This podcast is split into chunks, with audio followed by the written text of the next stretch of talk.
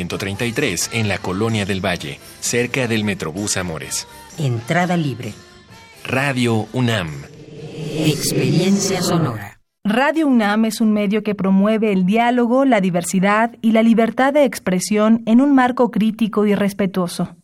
Los comentarios expresados a lo largo de su programación reflejan la opinión de quien los emite, mas no de la radiodifusora.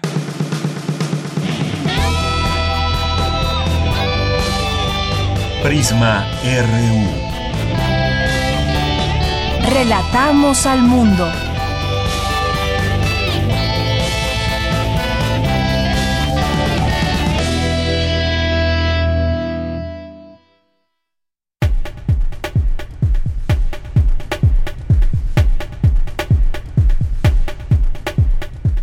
¿Qué tal? Muy buenas tardes. Gracias por acompañarnos aquí en Prisma RU. Estamos comenzando esta emisión de noticias de este día, miércoles 19 de febrero del año 2020. Como siempre, un gusto estar en estos micrófonos y haciéndoles compañía a la vez que les informamos sobre los asuntos universitarios de México y del mundo. Hoy varios temas que conversar con todos ustedes.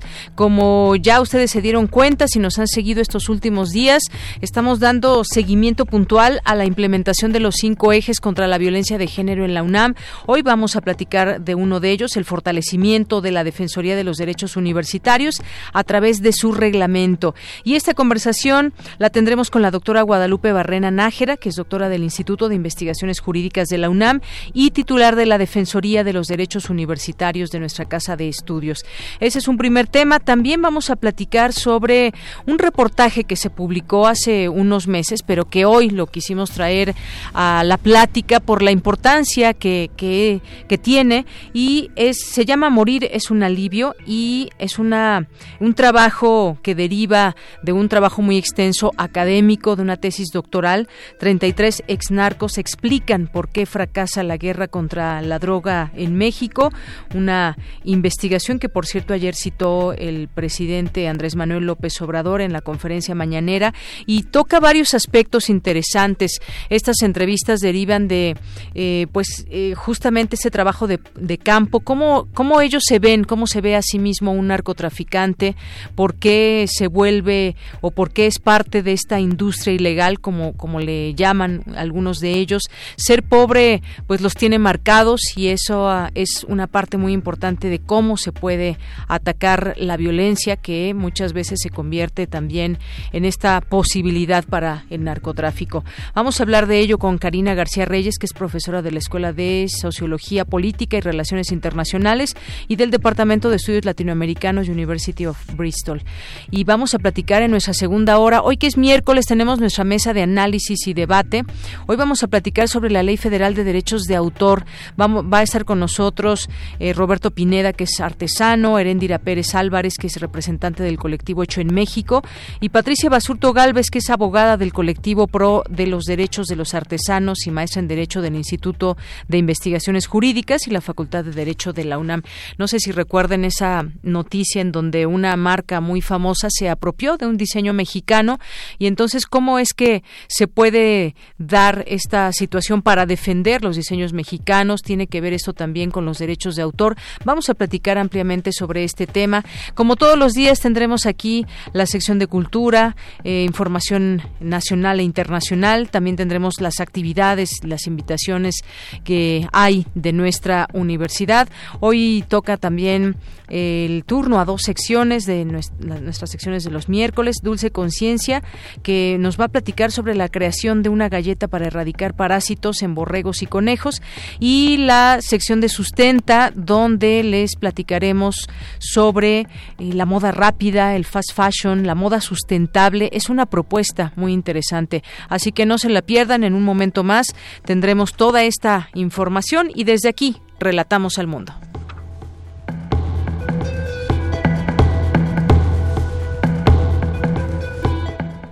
Es la una con siete minutos y en nuestro resumen, hoy miércoles 19 de febrero, en los temas universitarios, la doctora Ana Buquet presenta su tercer informe de labores frente al Centro de Investigaciones de Estudio de Género de estudios de género. Y también en el marco del 325 aniversario luctuoso de la décima musa, el claustro de Sor Juana presenta su programa anual de actividades. Eh, si erradicamos la desigualdad, erradicaremos la violencia, dice la académica feminista Marcela Lagarde. En los temas nacionales, el presidente Andrés Manuel López Obrador reconoció a elementos del ejército por su entrega con la cuarta transformación para desterrar la corrupción y hacer realidad la justicia para serenar al país. Un evento que en este momento continúa en vivo ahí en el Zócalo capitalino. En más información, la Fiscalía General de Justicia solicitará órdenes de aprehensión contra un hombre y una mujer involucrados en la sustracción y asesinato de la pequeña Fátima. La Autoridad Educativa Federal informó que incluirá a todos los ministerios públicos en el resguardo de alumnos tras el feminicidio de Fátima. La Secretaría del Trabajo, la secretaria Luisa María Alcalde, informó que en junio se realizará la licitación para el rescate de restos de 63 mineros en la mina de pasta de Conchos, en Coahuila, y los trabajos iniciarán en el mes de octubre. En los temas internacionales, Javier Coello, abogado del exdirector de Pemex, Emilio Lozoya, visitó este miércoles al exdirector general de, de Pemex en la prisión malagueña de Alaurín de la Torre. Unos 500 pasajeros abandonaron hoy el buque crucero Diamond Princess después de dos semanas de cuarentena a bordo del navío, anclada en Japón, que no logró detener la propagación COVID-19 entre los pasajeros y tripulantes. Hoy en la UNAM, ¿qué hacer y a dónde ir? El antiguo Colegio de San Ildefonso te invita a visitar la exposición El comunismo en el arte mexicano, a 100 años del Partido Comunista de México, que se presenta en las galerías de este museo, ubicado en calle Justo Sierra número 16, Centro Histórico de la Ciudad de México. La admisión general es de 50 pesos. Esta muestra la podrás disfrutar hasta el próximo 8 de marzo. ¿Padece sobrepeso u obesidad? La UNAM te invita a inscribirte en el Programa Integral de Control de Peso, donde recibirás atención integral con un plan de actividad física, de alimentación y de cambio de estilo de vida, diseñado específicamente para cada uno de los asistentes. La duración es de seis meses. Para mayores informes, visita el sitio oficial www.deporte.unam.mx. Si te gustan las matemáticas, te recomendamos el séptimo ciclo de círculos matemáticos de la UNAM dirigido a estudiantes de secundaria y bachillerato, donde podrán compartir el gusto e interés por las matemáticas, realizando actividades que motivan a desarrollar el pensamiento creativo y razonamiento lógico. Las sesiones se llevarán a cabo los días 27 de febrero, 5, 12, 19 y 26 de marzo, así como el 2 de abril, en las instalaciones del Instituto de Matemáticas de la UNAM. Consulta la convocatoria en www.matem.unam.mx. La entrada es libre y el cupo limitado.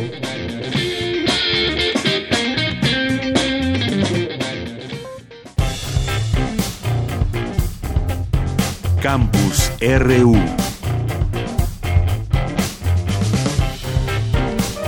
Una de la tarde con 11 minutos en nuestro campus universitario. Antes de que se me olvide, quiero invitarlos a quienes sean exalumnos a que puedan venir a sacar su credencial de exalumno de la UNAM aquí en, Radio UNAM. Eh, estarán el próximo 21 de febrero, próximo viernes, en Adolfo Prieto 133, aquí justamente en nuestras instalaciones, para que puedan obtener su credencial.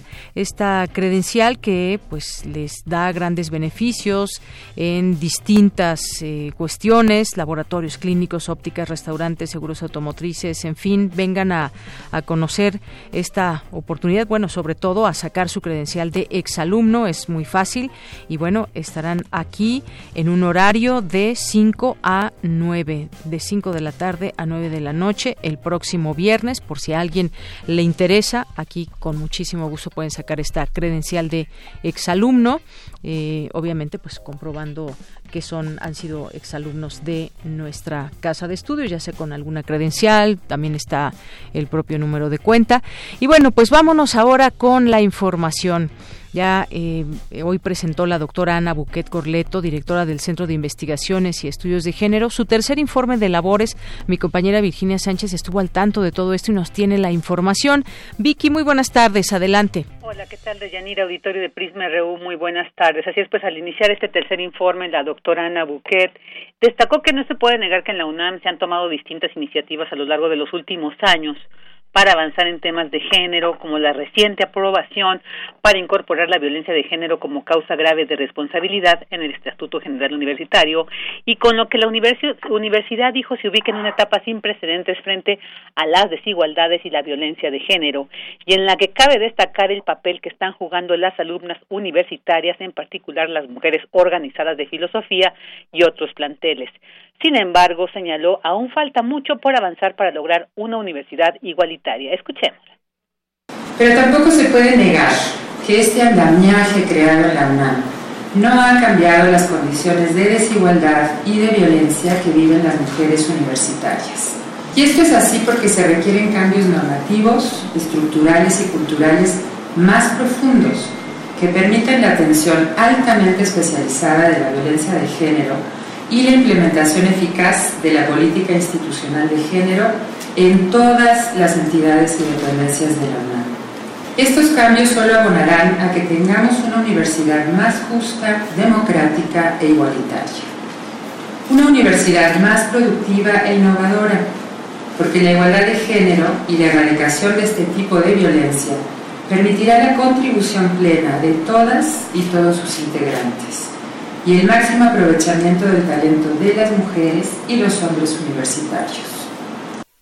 De tal manera que ratificó el compromiso del CIEG para seguir impulsando los procesos que permitan avanzar hacia una universidad más igualitaria. En ese sentido, en cuanto a las actividades relevantes del centro, detalló el inicio de tres proyectos orientados a actualizar el conocimiento sobre las principales problemáticas en la UNAM desde un enfoque de igualdad de oportunidades y no discriminación. Escuchémosla. El primero es la encuesta sobre condiciones de igualdad y equidad de género en la UNAM, impulsado con la Comisión Especial de Equidad de Género del Consejo Universitario y que responde al cumplimiento de la línea de acción, evaluar la situación de la equidad de género en todas las entidades y dependencias. El segundo proyecto es el Sistema de Monitoreo de la Política Institucional de Género en la UNAM, una herramienta que dará seguimiento a la implementación en toda la universidad del documento básico para el fortalecimiento de la política institucional de género. El tercer proyecto es el espacio virtual de sensibilización en género, dirigido a la comunidad estudiantil de nivel medio superior y superior de la UNAM. Un proyecto que busca visibilizar los principales problemas asociados con la desigualdad de género que afectan a la comunidad estudiantil y promover procesos de reflexión y crítica a los mandatos tradicionales de la masculinidad y la feminidad.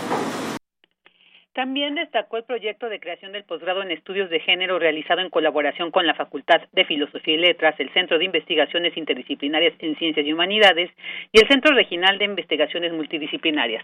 Entre otros de los puntos sobresalientes en este informe se encuentra el desarrollo de 15 proyectos de investigación, la publicación de tres libros, así como de capítulos y artículos en revista, el vigésimo sexto Coloquio Internacional de Estudios de Género, La Marea Verde, la lucha por la despenalización del aborto en América Latina, siete seminarios, 25 eventos académicos y 411 apariciones en medios de comunicación, así como la realización de las cuarta y quinta temporadas de la serie radiofónica Escuchar y Escucharnos Construyendo Igualdad, que se realiza en colaboración con Radio UNAM.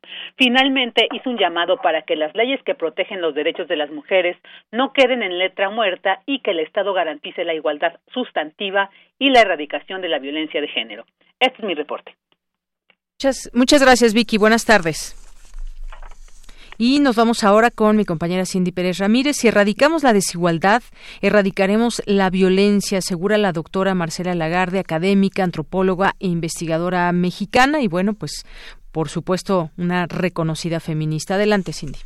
Deyanira, buenas tardes a ti y a todo el auditorio de Prisma RU. En los 49 días que van del 2020 se cuentan 133 feminicidios, según el sitio feminicidios.mx, creado por María Salguero en 2016, reconocido por la ONU y el Woman Economic Forum y que recopila información que le llegan de todo el país acerca de asesinatos de mujeres. Ante este panorama se llevó a cabo en el Instituto Nacional Electoral el conversatorio con la doctora Marcela Lagarde y de los Ríos, la violencia feminicida y el feminismo quien dijo que la estructura del mundo es la que forja los sujetos y que el movimiento feminista que está pidiendo frenar la violencia contra las mujeres no está manejado por nadie.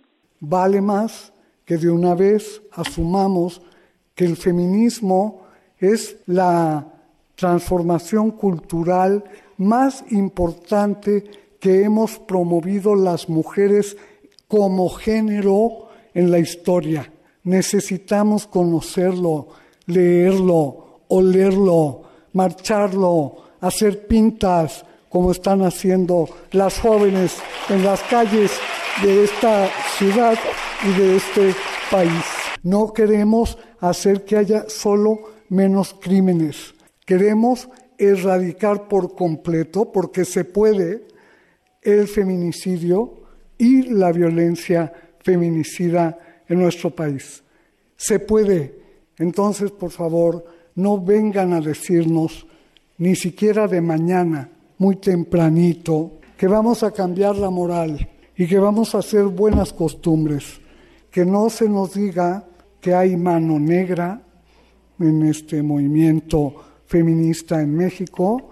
La antropóloga y activista remarcó que la violencia feminicida coloca a las mujeres en una posición de fragilidad brutal y que el Estado forma parte de los componentes de esta violencia feminicida. Nosotras tenemos un Estado que además, en muchos casos, algunas de sus instituciones eh, se vanaglorian de no tener política de género. Pero nosotros incluimos al Estado para modificar el Estado. ¿Qué es lo que hay que desmontar para poder erradicar? Por favor, no digan deconstruir, porque en este tema no se trata de deconstruir al Estado, se trata de transformarlo radicalmente. Qué maravilla sería que este país de la tragedia feminicida logremos convertirlo en el país que, que logre erradicar la violencia feminicida contra mujeres y niñas. Deyanira cabe recordar que fue Marcela Lagarde quien acuñó el término feminicidio. Hasta aquí el reporte. Muy buenas tardes. Muchas gracias, Cindy. Pues sí, efectivamente, de esta tragedia feminicida que vivimos ahora, pues cómo se podrá erradicar, a tomar en cuenta muchos elementos, a seguirlo discutiendo y sobre todo que pues también las políticas vayan encaminándose hacia todo esto junto con una lucha que comenzó y que no no parará. Vamos a continuar ahora con Cristina Godínez en el marco del 325 aniversario luctuoso de la décima musa. El claustro de Sor Juana presenta su programa anual de actividades. Adelante, Cristina. Hola, ¿qué tal, Deyanira? Un saludo para ti, para el auditorio de Prisma RU. El 17 de abril se conmemora el 325 aniversario luctuoso de Sor Juana Inés de la Cruz, quien el año pasado fue declarada mujer ilustre, esto con el propósito de llevar sus restos a la rotonda del Panteón Dolores. Al respecto, Carmen López Portillo, rectora de la Universidad del Claustro, señaló que se debe respetar lo que Sor Juana escribió en torno a ser enterrada en el mismo sitio que están sus hermanas. Porque no se tiene la certeza. Atribuye eso a Sor Juana, respetando lo que Sor Juana dijo en algunos de sus escritos. Yo quiero ser enterrada en el mismo lugar donde están enterradas mis hermanas y respetar eso. Luego, había otra propuesta que es hacer un cenotafio en eh, la rotonda de las personas ilustres. Nosotros hicimos una propuesta para que en ese cenotafio se incorporara un buzón donde la gente puede escribir poemas o ideas en torno a lo que Sor Juana les dice y abrir una vez al año ese buzón e integrar tal vez el día del nacimiento de Sor Juana un diálogo en torno a esta presencia de Sor Juana en el presente, ¿no? Hace cinco años nosotros instalamos en este nicho, en el coro bajo, instalamos los restos atribuidos a Sor Juana y me parece que la mejor forma de honrarla es leerla, es hacer investigación en torno a ella. Y en el marco de su aniversario luctuoso, la Universidad del Claustro de Sor Juana ha programado una serie de actividades. La presencia del coro virreinal Rita Guerrero. Por otro lado, con el gobierno del Estado de México vamos a realizar durante el año, tanto en Nepantla como en Toluca, un coloquio en torno a Sor Juana. Haremos también, hemos presentado y el año pasado se los platiqué, unas esculturas de Sor Juana hechas en, acrílico y la idea es que distintas comunidades, distintos colectivos intervengan en estas figuras Este año eh, vamos a entregar la presea Sor Juan Inés de la Cruz, el Consejo Universitario ha propuesto que este año, en virtud de las eh, condiciones del país, que entreguemos la presea a alguna mujer que haya dedicado, que se haya dedicado justamente a la defensa de los derechos de las mujeres, a la defensa de la igualdad, ya sea un colectivo, ya sea una activista social y en colaboración con el Instituto de Investigaciones Jurídicas de la UNAM, en agosto tendrá lugar el Congreso Justicia con Perspectiva de Género. Este es mi reporte. Buenas tardes. Gracias, Cristina. Muy buenas tardes. Porque tu opinión es importante, síguenos en nuestras redes sociales, en Facebook como Prisma RU y en Twitter como arroba PrismaRU. Relatamos al mundo. Relatamos al mundo.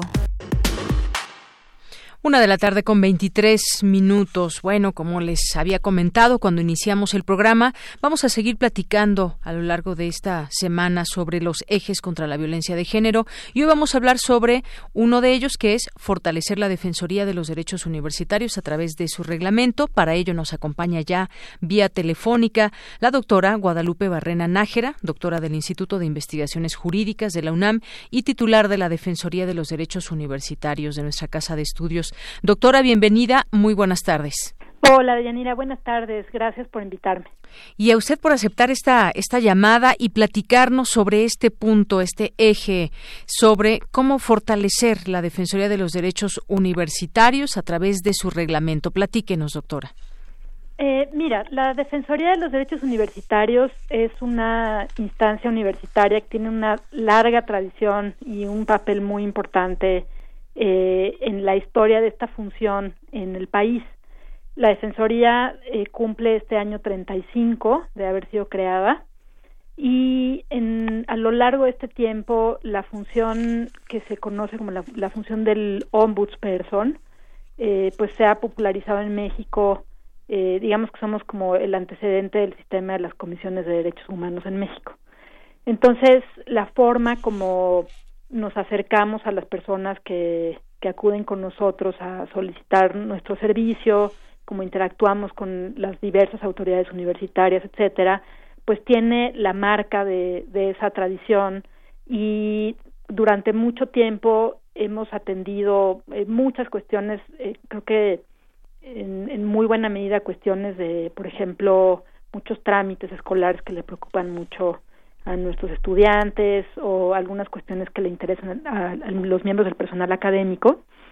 Eh, pero bueno, pues es una oficina que dentro de toda su tradición, pues quizá eh, oportunamente me parece, pues amerita una actualización en, en algunas de, de nuestras facultades eh, para dejar más claro, pienso, cómo podemos intervenir en situaciones como la que está atravesando la universidad en este momento. Así es. Y decíamos también, porque hemos ido platicando de otros ejes también, de cómo se deben de interrelacionar. Estas son distintas eh, acciones que se llevarán a cabo. Y en este, en este caso también, como usted bien apunta, y creo que esto hay que destacarlo, es un papel muy importante que, que se genera desde la Defensoría de los Derechos Universitarios, que ya, ya está en funciones desde hace, desde hace eh, mucho tiempo, 35 años, nos decía, y que esto puede ir eh, también, digamos, abonando junto con los otros ejes a dar ese acompañamiento y conocer sobre todo, yo creo que ahí aquí sería muy importante comentarlo, doctora, eh, conocer el reglamento de los derechos universitarios para toda la comunidad, que la comunidad lo conozca. Yo estoy segura que quizás muchos no conocen el, reglamento y ahí pues se vierte justamente también esta eh, pues estos estos derechos que a los que debemos de tener acceso eh, tanto en conocimiento como en acción. Bueno, más bien, fíjate que el reglamento eh, se refiere a las cuestiones como de nuestros trámites, hace cuenta, ¿no? Entonces, mm, eh, en realidad, creo que una, una parte importante de la, de la conversación pasa por la, eh, pues el otro eje importantísimo sobre la reforma del estatuto eh, de nuestra universidad, en el sentido de que la legislación universitaria es muy extensa, es muy amplia, se aplica en muchos contextos eh, hay muchas autoridades universitarias que tienen facultades de crear reglas, por ejemplo, pues para cada escuela o facultad, etcétera. Entonces, eh, no es como que tengamos un código universitario de derechos. Tenemos, por ejemplo, un código de ética, eh, tenemos aquí en la Defensoría una guía de derechos universitarios en donde de manera muy prominente se encuentra la proscripción de la violencia y de la discriminación. Entonces, eso nos da muchas herramientas para eh, intervenir en cuestiones eh, pues que tienen ciertos puntos de contacto con los casos que ahorita preocupan muchísimo a la comunidad universitaria en cuestión de equidad de género. Sin embargo, eh, yo creo que sí será muy oportuno este proceso de fortalecimiento de esas atribuciones para que podamos eh, auxiliar de manera más puntual y concreta en, en este tema eh, digamos, no porque no podamos hacerlo en este momento, pero sí eh, una mayor claridad de nuestras funciones, eh, de nuestros trámites, etcétera, yo creo que nos va a permitir acercarnos mucho más a las comunidades donde se necesitan nuestros servicios. ¿no? Así es, y más bien quise referir, referirme justamente a esto que usted menciona de la legislación. Pues este punto también sin duda tan importante como los demás ejes será ah, y es ya parte también de lo que se implementa de las acciones de la UNAM ante una, una respuesta que me parece también de igual manera importante hacia toda la comunidad, sobre todo pues a la comunidad de, de mujeres universitarias, doctora. Sí, por supuesto. Yo eh, tengo muchas expectativas de que estas medidas efectivamente nos habiliten, como digo, para acercarnos a las comunidades. Eh, la Defensoría ha respondido muy bien cuando las personas vienen a nosotros, pero eh, siento que no suficientes personas conocen nuestros servicios, y sobre todo eh, creo que hay intervenciones muy puntuales en donde la Defensoría tiene mucha experiencia que pueden ser eh, una aportación importante para las condiciones que pues que han sido el objeto de, de las preocupaciones de muchas de nuestras comunidades en, en las semanas y meses recientes ¿no? Así es. Bueno, pues seguimos en este asunto, por supuesto, seguimos dando eh, puntual seguimiento a todo esto para que lo podamos entender y también ir viendo cómo se van implementando cada uno de estos ejes con sus eh, distintas eh, campos de acción que se tendrán que ir pues reflejando a lo largo de los siguientes las siguientes semanas, meses y años y que esto sea ya parte parte de la universidad también. Muchas gracias, doctora. Gracias, Deyanira. Buenas tardes. Hasta luego, muy buenas tardes. Fue la doctora Guadalupe Barrena Nájera, doctora del Instituto de Investigaciones Jurídicas de la UNAM y titular de la Defensoría de los Derechos Universitarios. Porque tu opinión es importante, síguenos en nuestras redes sociales, en Facebook como Prisma RU y en Twitter como arroba PrismaRU.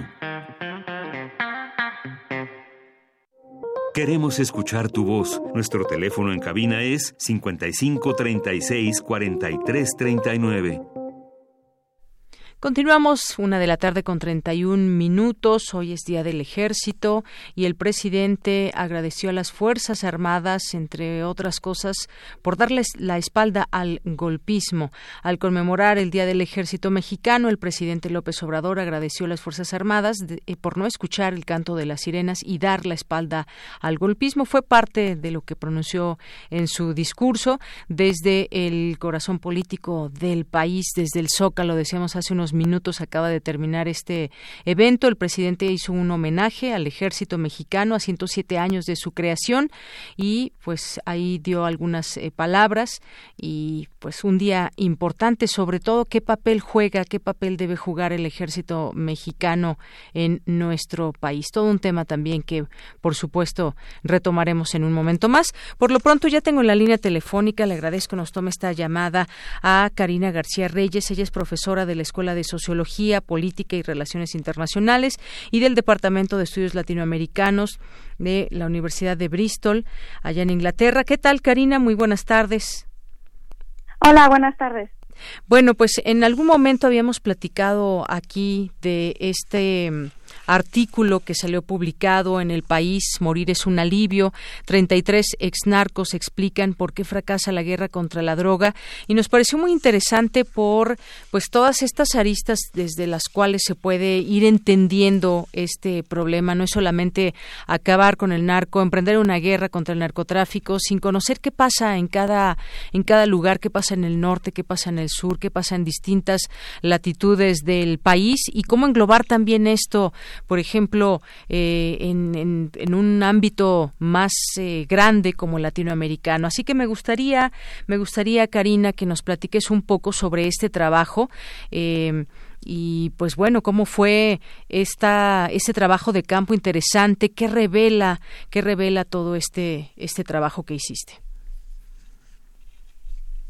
Bueno, eh, el, el, trabajo de campo lo inicié para mi tesis doctoral aquí en la Universidad de Bristol. Originalmente, este, yo tenía pensado eh, estudiar la violencia desde la perspectiva de las víctimas, eh, pero eh, ya en mi trabajo de campo me topo con estas personas que hablando con ellos informalmente me doy cuenta de que hay un patrón. Y este patrón viene siendo en sus historias de vida que estuvieron expuestos a muchísimos tipos de violencia, violencia doméstica, violencia de género, abuso, eh, violencia estructural definitivamente. Entonces es ahí donde, eh, digamos que toma forma mi, mi investigación. eh, o el enfoque más bien de entender la violencia del narcotráfico desde la perspectiva de los perpetradores. Claro. ¿Qué revela la investigación? Eh, pues desde mi punto de vista eh, uno de, una de las más una de las contribuciones más importantes creo yo es primero eh, entender la lógica de estas personas.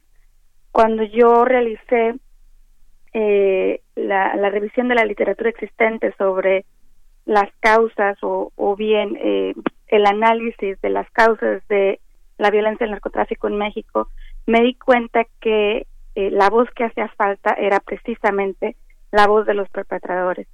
Entonces, eh, a mí me llamó mucho la atención, por ejemplo, eh, que las políticas públicas, las políticas de seguridad, incluso eh, cuando se lanza esta famosa guerra contra las drogas, con Felipe Calderón. Con Felipe Calderón, sí.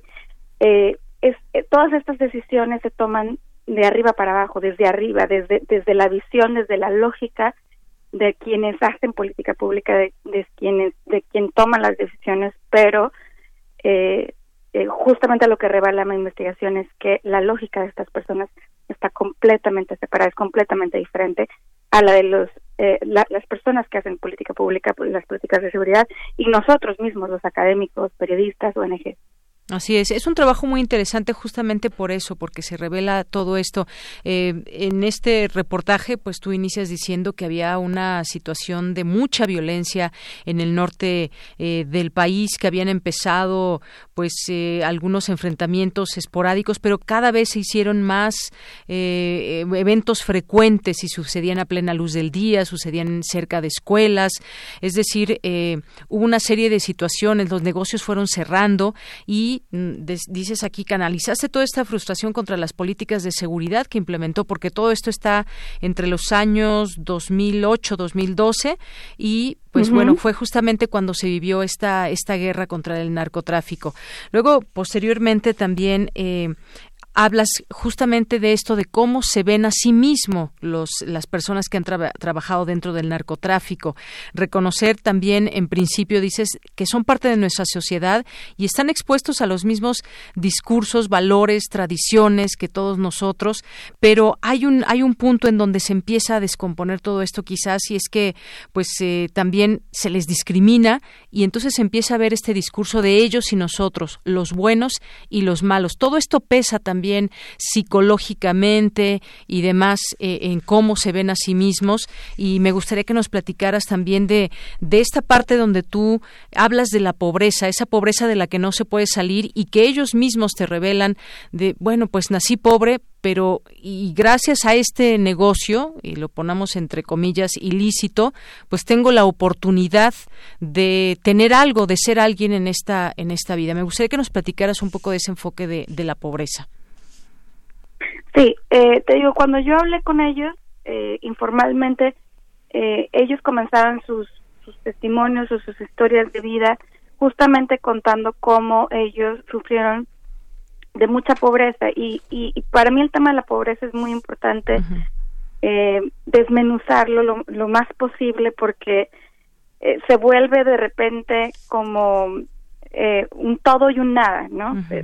la pobreza es entendida como el como la madre de todos los males, pero creo que quienes tenemos la fortuna de que no la no la no, hemos estado expuestos a, sufrir de, pobreza, no sabemos, no entendemos qué significa vivir en pobreza. Y, y, justamente cuando ellos me contaban su, la historia de su vida, su niñez sobre todo, eh, em, empezaron a salir estos detalles de, por ejemplo, vivir en pobreza en el sentido de vivir en estos em, barrios a, a las afueras de la ciudad, en áreas marginadas, con poca o nula seguridad, que esto es muy importante, eh, que pues básicamente eh, pues las personas se tienen que cuidar a sí mismas porque realmente los gobiernos muchas veces no llegan hasta estos estos lugares. Entonces desde ahí eh, ya hay un contexto de inseguridad y de una violencia subsecuente que, que, que ya está este, determinando sus experiencias, su vida. Entonces, eh, en un contexto de, de, de, pobreza en el sentido de vivir en estos, eh, en la periferia de la ciudad, eh, y después, por ejemplo, eh, vivir en casas, eh, si bien les va, porque muchos de ellos crecieron en las calles o en albergues o iban eh, cambiando de, de casa de familiares, eh, vivían con muchas personas, tíos, tías, abuelas, eh, amigos, compadres, etcétera, hacinados, y, y precisamente por eso, eh, pues ahora sí que se, se exacerbaba la violencia, el, el, la, exposición a la violencia, sobre todo a la violencia del padre, como lo menciono en el artículo, eh, que, de, que ellos desde pequeños, y eso es lo que creo que es importante resaltar, eh, muchos de ellos, me, cuando yo les preguntaba, ¿cuál es tu primer recuerdo de la niñez? Su primer recuerdo muchas veces es sus papás pegándole a sus mamás, o sus papás eh, pegándole a ellos y a sus hermanos, abusando de ellos, de alguna u otra manera. Eh, entonces, desde ahí, me explico, em, em, empezamos a ver eh, o se empieza a entender cómo la violencia se empieza a, ver y entender como algo normal, normal en el sentido de que pues me pasa a mí, pero también le pasa al vecino y le pasa a la persona de enfrente y se empieza a ver como algo como así es. Entonces, en este contexto de violencia y de pobreza, eh, existe esta creencia de, así, así, es, así será y así nos vamos a morir. Y más adelante, para cuando ya, ya son niños un poco más grandes, 6, 7, 8 años, adolescentes, eh, la, la creencia o digamos el entendimiento es que eh, la única manera o una de las pocas maneras de disfrutar la vida o más bien de de lidiar con, con, con, la inseguridad, con la violencia, con el sufrimiento, es a través del alcohol y las drogas. Y estamos hablando de niños de 6, 7, 8 años que empiezan a, tomar alcohol, que empiezan a drogarse en las calles para lidiar con este sufrimiento. Y es en este contexto en donde tienen este primer contacto con las drogas, su primer contacto con pandillas, que también es otro tema muy relevante, eh, que creo que eh, hay, hay, que resaltarlo eh, en el sentido de la violencia del narcotráfico en México. Eh, la violencia entre pandillas, al menos en el norte del país, es extremadamente cruel y violenta, tanto como lo es la, la violencia del narcotráfico. Y esto sucede diario, cada fin de semana. Lo que pasa es que nosotros no, no lo vemos o, o no está todos los días en las noticias.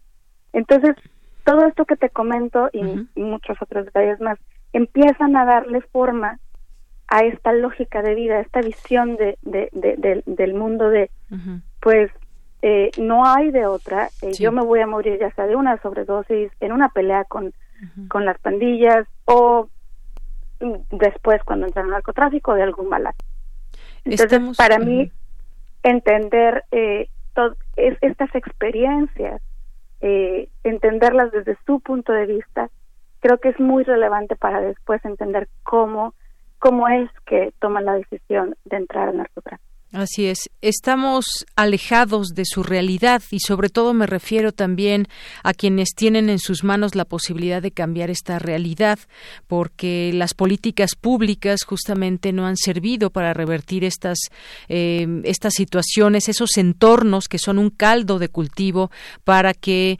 eh, pues el día de mañana muchos de estos jóvenes que viven en ambientes de violencia pues sean parte de esta cadena de violencia. Justamente ahí es donde tenido un gran fracaso la lucha contra el narcotráfico porque solamente quizás se enfrenta pues ya una organización pero no se enfrenta desde abajo desde estas historias donde pues se padece pobreza y se tiene una falta de oportunidades también tremenda.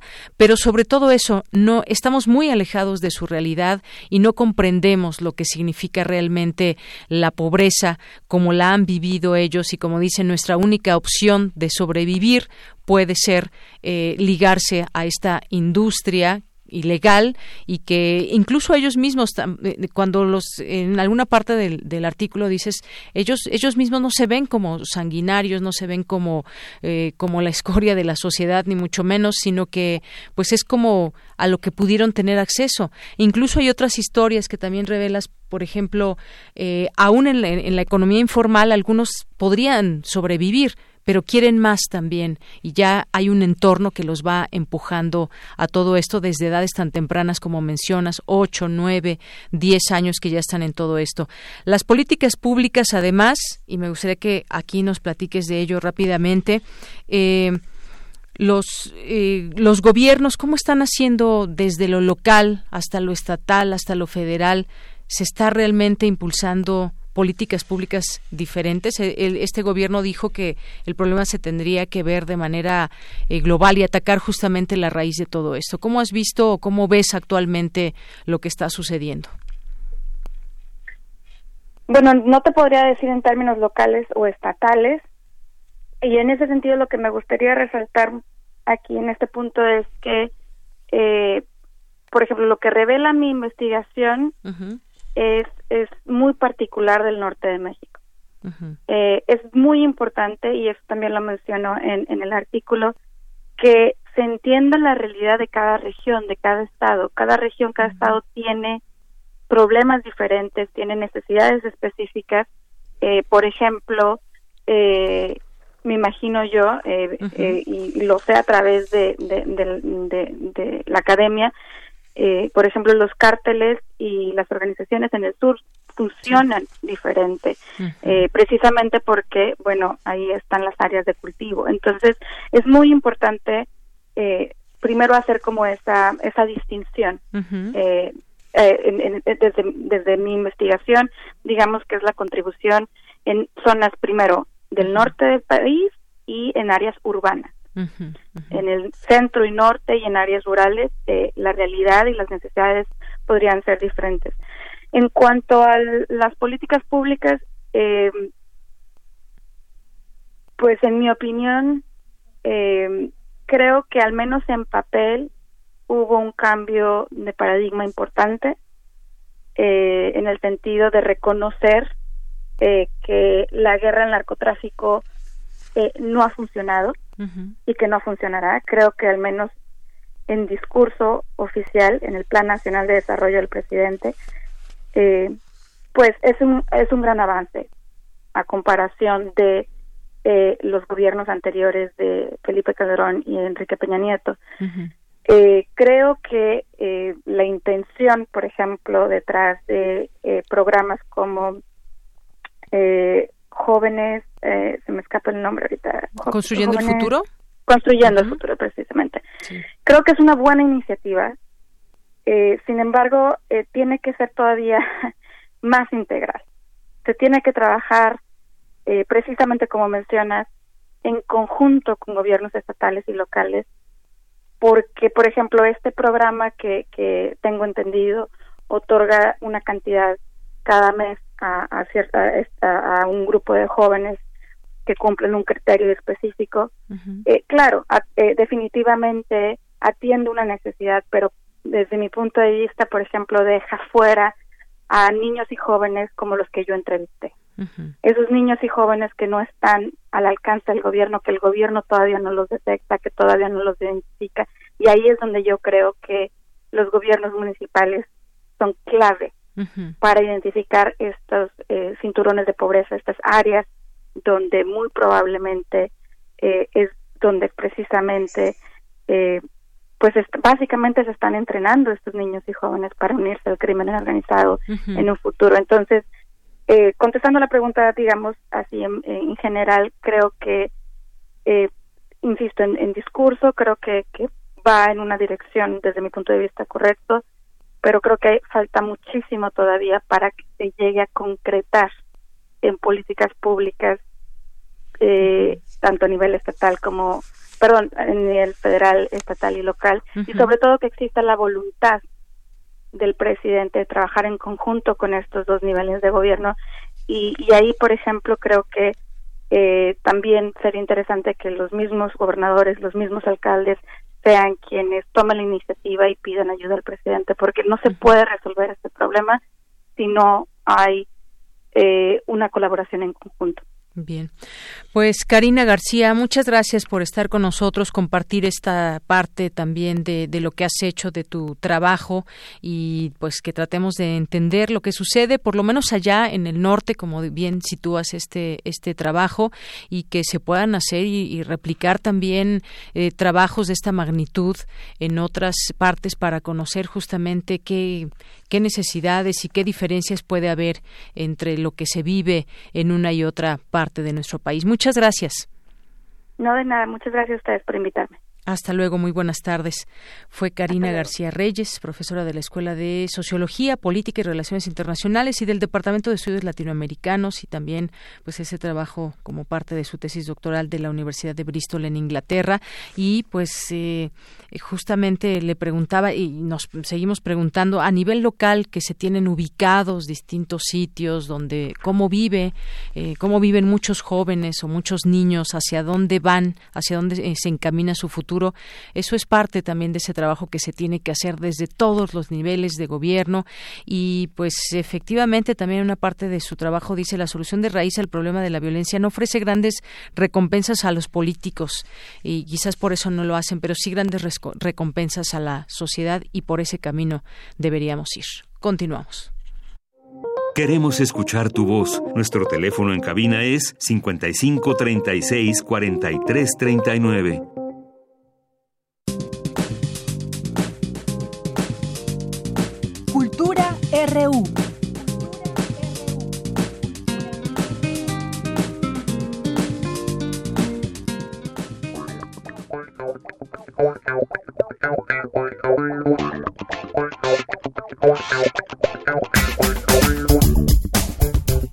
Soy Socorro Venegas, directora general de publicaciones de la UNAM y este 20 de febrero empieza una de las fiestas del libro más importantes para los universitarios y para la población en general porque es la gran oportunidad de acercarnos a los libros que esperamos todo el año.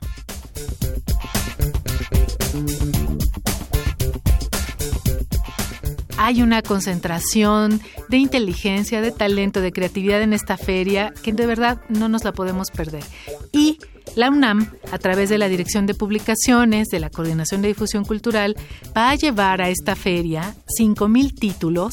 Esto significa 45.000 ejemplares de libros de 90 entidades universitarias. Imaginen la riqueza que hay allí. Vamos a tener tanto títulos alrededor del arte, la política, la tecnología, la historia, la poesía, todas las áreas del conocimiento, de las humanidades, de las ciencias exactas, van a tener su espacio, su lugar en el stand de la UNAM, que está en el patio 5 del Palacio de Minería. Siempre es muy visible, es de los más visitados, de los más concurridos. Y además vamos a tener 25 actividades coordinadas desde publicaciones. Eso hace un programa muy rico que pueden consultar todos en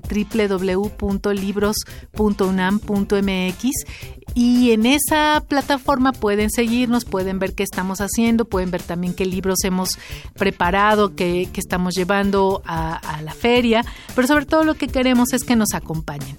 Acuérdense que en esta feria, en las ferias, siempre tenemos la posibilidad no solo de encontrar el libro que buscamos, sino de tener precios siempre más accesibles, hay promociones y podemos a veces incluso conocer a los autores, llevarnos nuestros libros firmados, pues es de verdad una fiesta a la que nadie puede faltar.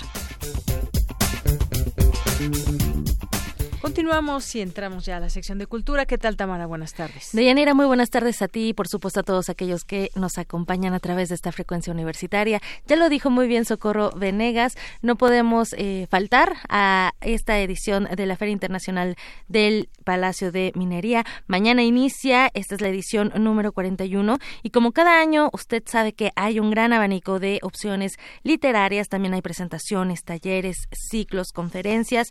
Por supuesto tenemos que invitar a que escuchen las transmisiones especiales que Radio UNAM tendrá desde la Filminería. Empezamos el viernes a las 5 de la tarde. Somos varios los conductores que compartiremos con ustedes parte de lo que sucede en ese recinto maravilloso, el Palacio de Minería, en esta gran feria. Y bueno, pasamos a otra información. En la línea nos acompaña la doctora Brenda Morales Muñoz. Ella ha realizado estancias de investigación en las universidades de Toulouse y la Universidad Complutense de Madrid. Se especializa en el estudio de la narrativa peruana y de la literatura latinoamericana contemporánea sobre distintos tipos de violencia y actualmente es profesora de tiempo completo en el Colegio de Estudios Latinoamericanos de la Facultad de Filosofía y Letras de la UNAM. Doctora Brenda Morales, bienvenida a este espacio radiofónico. Es un gusto recibirla. Muchas gracias, muy buenas tardes. Buenas tardes, eh, doctora. Pues organizado por el Seminario de Estudios sobre Narrativa Latinoamericana Contemporánea, eh, los institutos de investigaciones filológicas y estéticas, también la Cátedra Extraordinaria Carlos Fuentes de Literatura Hispanoamericana, del 26 al 28 de febrero se va a llevar a cabo el segundo Congreso Internacional de Narrativa Latinoamericana Contemporánea. Doctora, me gustaría que nos platicara y, bueno, para entrar en contexto, cómo surge este Congreso. Claro que sí, muchas gracias. Mira, este es el segundo congreso que organiza el CENAL, que es el Seminario de Estudios sobre Narrativa Latinoamericana Contemporánea, y surge por el interés de reflexionar, de tener un espacio para dialogar sobre obras literarias y teoría y crítica literaria que se ha hecho en América Latina en los últimos 30 años. Eh, el primer congreso fue hace dos años y para este segundo congreso tuvimos mucho éxito. Eh, debo decirlo que la convocatoria fue tuvimos una respuesta muy importante, así que por eso aumentamos un día más. La siguiente semana vamos a llevar a cabo eh, este congreso del 26 al 28 de febrero eh, con el apoyo de el Instituto de Investigaciones Filológicas, el Instituto de Investigaciones Bibliográficas y la Cátedra de Carlos Fuentes, que está adscrita a, la Coordinación de Difusión Cultural de la UNAM.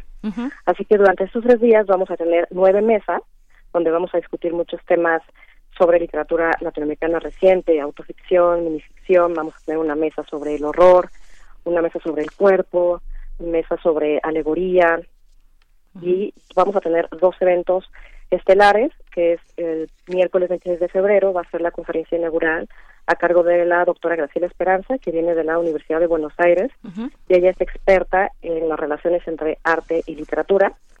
Y para cerrar, el viernes 28 tendremos un conversatorio con los escritores Alejandro Zambra y Guadalupe Neta. Excelente. Doctora, son tres días de conversación, de discusión, de análisis. Me llama mucho la atención que dentro de todos estos temas que, que se van a, tomar en cuenta, pues también hay eh, reflexiones sobre la ficción, pero también hay metaficción. Ficción dentro de la ficción, eh, un, un, diálogo eh, de referencial entre también escritores especialistas.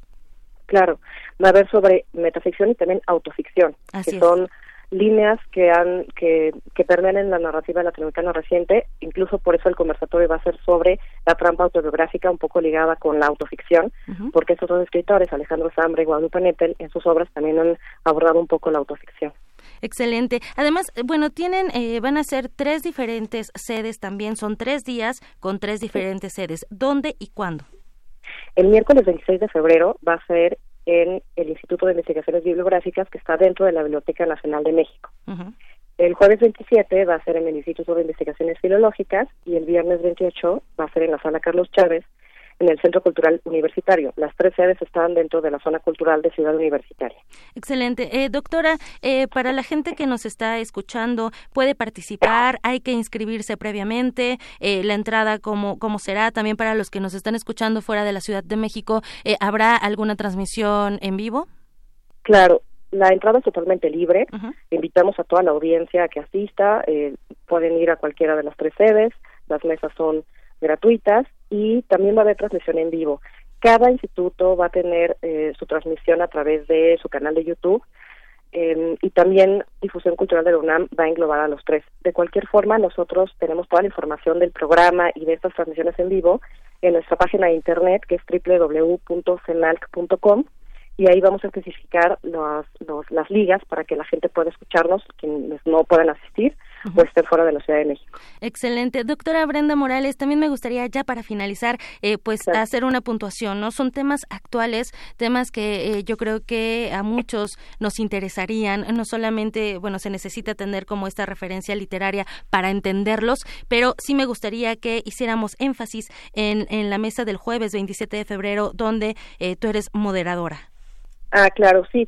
El Congreso está dirigido para público en general. Obviamente, el público que esperamos son estudiantes de licenciatura y de posgrado, pero eh, eh, son temas, como dices, que son de interés para todos.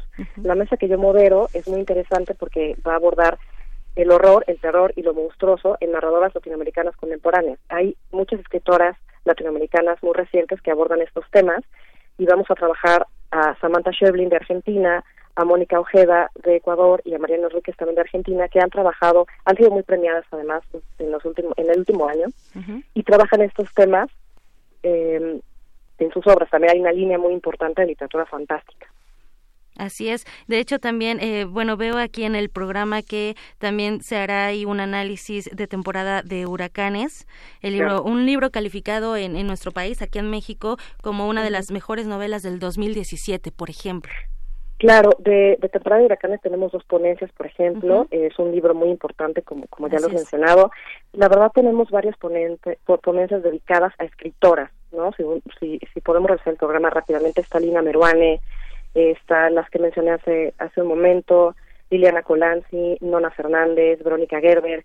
Sí hay mucho interés eh, por eh, estudiantes y por investigadores por analizar obras eh, escritas por mujeres. Me parece perfecto y creo que también es como eh, pues un trabajo que como lectores hay que realizar, ¿no? Seguir leyendo también a las a las mujeres, a las escritoras y escritoras contemporáneas también. Claro, claro que sí. Excelente, muy bien. Pues doctora Brenda Morales, coordinadora del Congreso Internacional de Narrativa Latinoamericana Contemporánea, agradezco mucho que haya tomado la llamada. Por supuesto, no cierro el micrófono, al contrario, eh, ojalá pueda visitarnos próximamente para pues eh, seguir hablando de, de este seminario, de este congreso. Muchísimas gracias por el espacio. Invitamos otra vez a toda la audiencia que asista y gracias de nuevo. Buenas tardes. Muy buenas tardes. Entonces tenemos una cita 26 de febrero, 27 y también 28. Sigan por favor las redes sociales del Seminario de Estudios sobre Narrativa Latinoamericana Contemporánea, también las redes sociales de Cultura UNAM para que pues se vayan enterando de todo lo que sucede en la máxima casa de estudios dentro de la Coordinación de Difusión Cultural. Deyanira, me despido, que tengan muy buena tarde. Muchas gracias, Tamara. Y son ya las dos de la tarde. Vamos a hacer un corte en este momento para regresar a nuestra segunda hora de Prisma RU.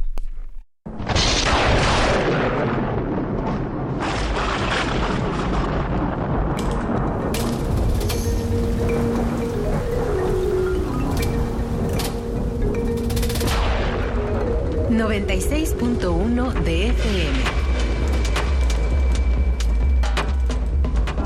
Comenta en vivo nuestra programación. Facebook Radio UNAM. Twitter arroba Radio UNAM. Escuchas XEUN.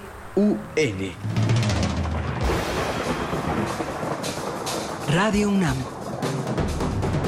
Experiencia sonora.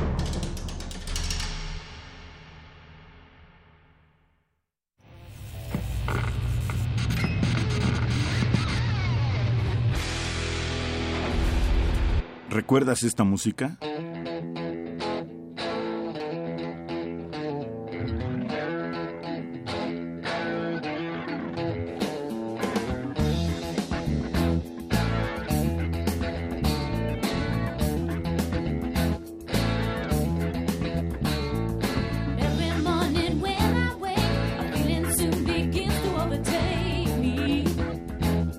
The Core, Eric Clapton, 1977. La revolución de la cultura juvenil cuando el rock dominaba el mundo. Todos los viernes a las 18.45 horas por esta frecuencia. 96.1 de FM. Radio UNAM, Experiencia Sonora.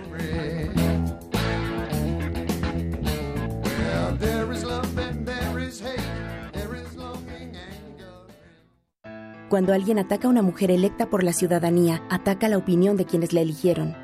Cuando alguien amenaza a una candidata, amenaza la libertad. Cuando alguien impide que una mujer participe en las decisiones importantes, discrimina a todas las voces que representa. La democracia se ve afectada por la violencia política contra las mujeres en razón de género. Conoce el protocolo para prevenirla y sancionarla en INE.mx. Porque en nuestra democracia contamos todas, contamos todos. INE. En la Secretaría de Marina te ofrecemos la oportunidad de prepararte en la Universidad Naval. Estudia una carrera de nivel licenciatura o técnico profesional en los establecimientos educativos navales ubicados a lo largo del país. En nuestros centros de educación podrás obtener una formación científica y tecnológica. Al inscribirte, recibirás más que educación integral de calidad, un proyecto de vida. Visita el sitio www.gov.mx diagonal Universidad Naval y conoce las opciones que tenemos para ti. Secretaría de Marina. Gobierno de México. México. Las audiencias también son parte del medio. ¿Qué tal amigos? Soy Guillermo Montemayor Gómez, defensor de las audiencias de Radio y TV UNAM. Los invito a que me escriban y ejerzan los derechos que la ley y la normatividad interna de las estaciones les otorgan. Observaciones, quejas, sugerencias, peticiones, señalamientos o reclamaciones sobre los contenidos y la programación que transmiten tanto radio como TV UNAM. En las páginas web de ambas estaciones encontrarás la pestaña que dice Defensoría. Ábrela y en la pestaña de comentarios y sugerencias encontrarás el formulario para comunicarte con el defensor. Además de información precisa sobre la Defensoría, informes, documentos normativos, tanto externos como internos, y algo que es muy importante, que es el código de ética. Te invito a que me escribas al correo defensor de audiencia unam.mx. Recuerda que como audiencia eres parte fundamental de Radio y TV UNAM.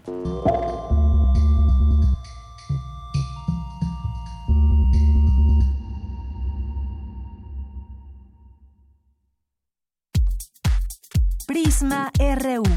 Relatamos al mundo.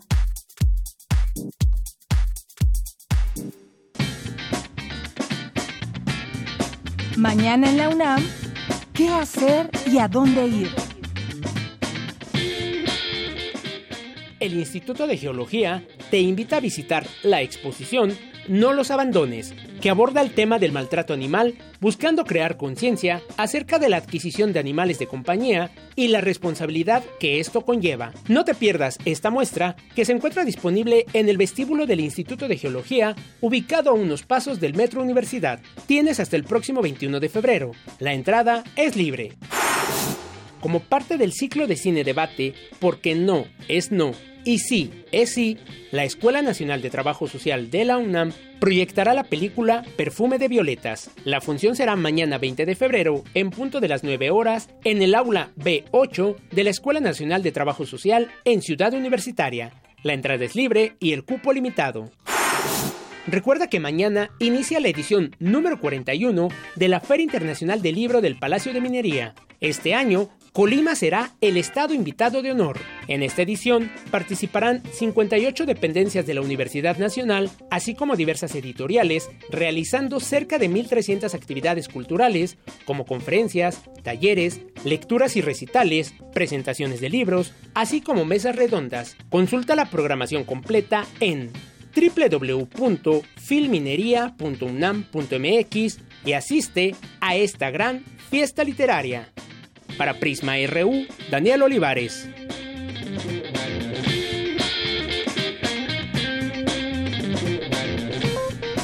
Bien, regresamos a esta segunda hora de Prisma RU con mucho gusto. Seguimos aquí en el 96.1 de FM.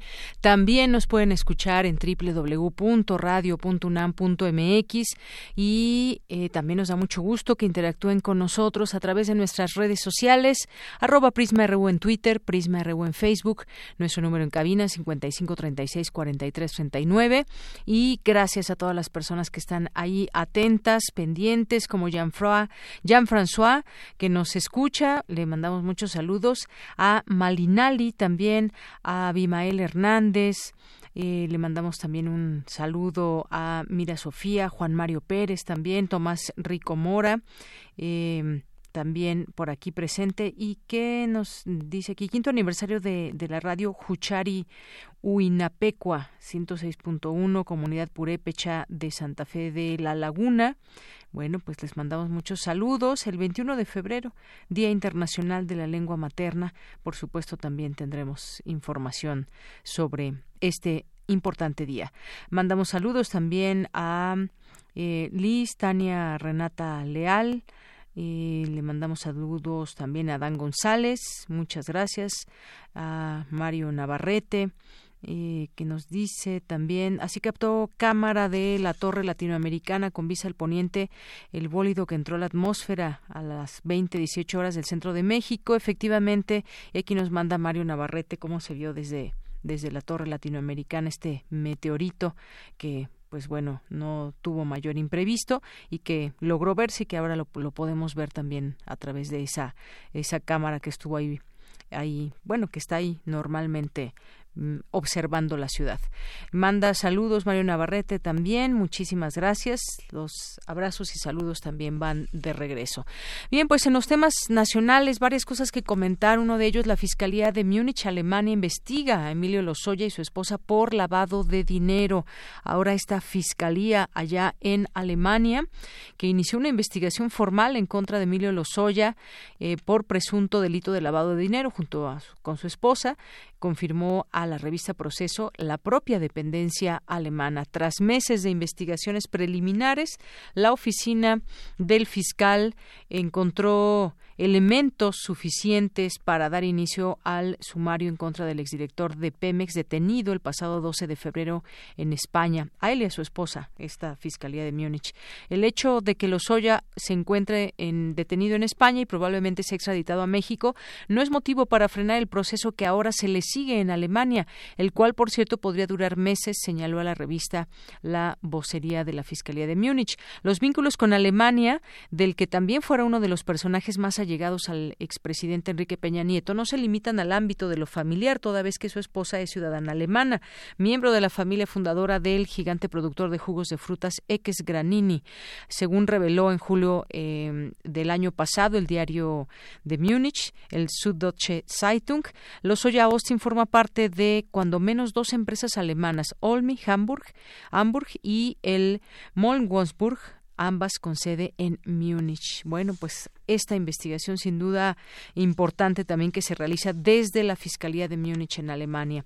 Otra nota que, pues bueno, por supuesto hemos estado dando aquí seguimiento es pues lo que ha pasado con eh, la investigación sobre el feminicidio de Fátima. La Fiscalía General de Justicia de la Ciudad de México ya giró dos órdenes de aprehensión por el caso de esta pequeña en Tláhuac. La dependencia identifica a dos personas como responsables del asesinato, un hombre y una mujer. De ser encontrados culpables podrían recibir hasta 80 años de prisión. La mujer fue grabada por cámaras de videovigilancia y seguridad cuando sustrajo a la pequeña y eh, pues Ulises Lara, quien es vocero de esta institución, informó que se obtuvieron indicios claros de que la menor estuvo en el domicilio cateado eh, la noche de ayer. De acuerdo con la indagatoria, el caso no fue un secuestro con la finalidad de pedir dinero de rescate, sino con el propósito con el propósito de matarla. Bueno, pues así hasta e, este momento los avances sobre este caso de Fátima. Y otra noticia más, también detienen en Estados Unidos a mexicano acusado de espiar para Rusia. Mexicano fue detenido eh, en Estados Unidos, acusado de fungir como presunto espía del gobierno de Rusia desde 2019. El Departamento de Justicia de Estados Unidos informó en un comunicado que el sujeto se llama Héctor Alejandro Cabrera Fuentes y realizó una presunta operación de contrainteligencia en Miami. Eh, detalló que fue arrestado el pasado 16 de febrero en el Aeropuerto Internacional de Miami, Florida, la noche del 16 de febrero al intentar salir de Estados Unidos rumbo a la Ciudad de México. Se presume que el gobierno ruso ordenó a Cabrera localizar un automóvil de un informante del gobierno de Estados Unidos luego de reclutarlo en 2019. Bueno, pues esta información también que le presentamos el día de hoy. Bueno, y nos vamos ahora a la sección de sustenta con mi compañero Daniel Olivares. ¿Han escuchado hablar de la moda rápida o fast fashion y la moda sustentable? Bueno, pues nuestro compañero nos hablará hoy acerca de estos conceptos en la sección de sustenta. Adelante.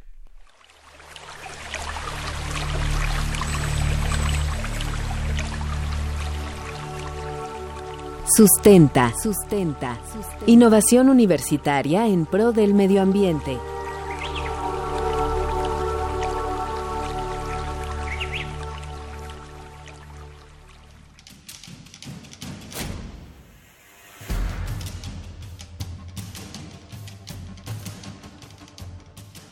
Se mata millones de vacas, cerdos, ovejas y cabras por su piel cada año. Son castrados, marcados, a otros les quitan los cuernos y las colas, todos sin anestesia.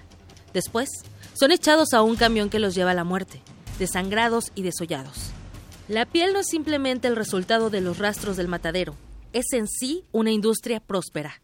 PETA, Organización Mundial en Pro de los Derechos de los Animales. La industria textil utiliza diversos materiales naturales como la seda, la lana o el cuero y de origen vegetal como el algodón y el lino, así como sintéticos como la licra y el poliéster. La industria del calzado utiliza también materiales de origen animal, obtenidos de manera violenta e indiscriminada. Aunado a esta crueldad, la industria del zapato se ha convertido en una de las más contaminantes del planeta. El Instituto Tecnológico del Calzado de España, que trabaja e investiga temas para este sector, realizó un estudio en el año 2017 que arrojó cifras alarmantes. La fabricación de un solo par de zapatos puede producir hasta 23 kilogramos de CO2.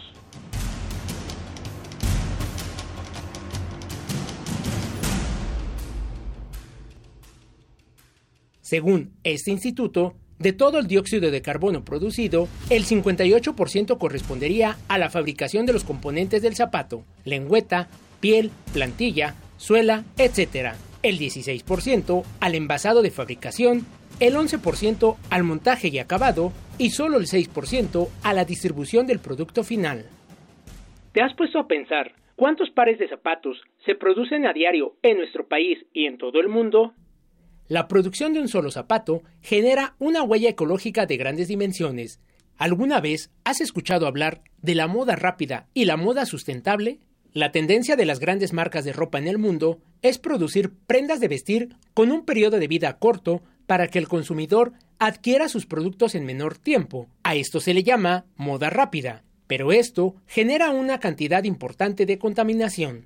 La licenciada en Diseño y Comunicación Visual, Linda Nayeli Monroy Galván, nos explica. Actualmente lo que tenemos es una moda llamada moda rápida. Esta moda rápida tiene la característica de que se producen grandes cantidades de, de, productos y de artículos que consumen en este proceso de producción muchos recursos naturales no renovables y es demasiado gasto de energía y de recursos para que al final estos productos se ocupen en un tiempo muy corto, cada vez más corto. Pero no todo está perdido. Existe una manera de producir ropa y calzado que sea amigable con el medio ambiente se trata de la llamada ropa sustentable. La licenciada Linda Monroy nos explica de qué se trata. Lo que se busca cuando se habla de sustentabilidad es eh, mejorar las condiciones en las que estos productos se realizan y se tiene que hablar de, de tres de trabajo en tres ejes el social el ético y el ambiental entonces para ver la diferencia entre un calzado que es sustentable y uno que no lo es se tiene que analizar eh, desde el material, pero también cómo está hecho y cómo son las condiciones en las que se realiza. Por ejemplo, los talleres de moda rápida están siempre en condiciones precarias. Los trabajadores que, que ahí laboran, en su mayoría son mujeres y tienen dificultades, por ejemplo, no tienen eh, condiciones de trabajo dignas, no les proporcionan mascarillas, por ejemplo, para evitar que estén respirando los residuos tóxicos de, de su labor o, o bien pues tienen eh, malas condiciones de luz están eh, trabajando en lugares muy abarrotados, entonces todo eso se busca también mejorarlo, regresando a una, un método más artesanal para realizar calzado. La producción de ropa sustentable y el buen uso de las prendas de vestir evita que consumamos estos artículos de manera constante y en corto tiempo, evitando así disminuir la huella ecológica, que es el indicador del impacto ambiental generado por la demanda humana que se hace de los recursos existentes en los ecosistemas del planeta. No solo existe ropa sustentable, sino también calzado hecho con materiales reciclados.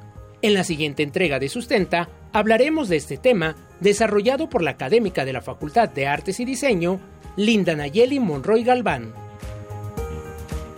Para Radio UNAM, Daniel Olivares.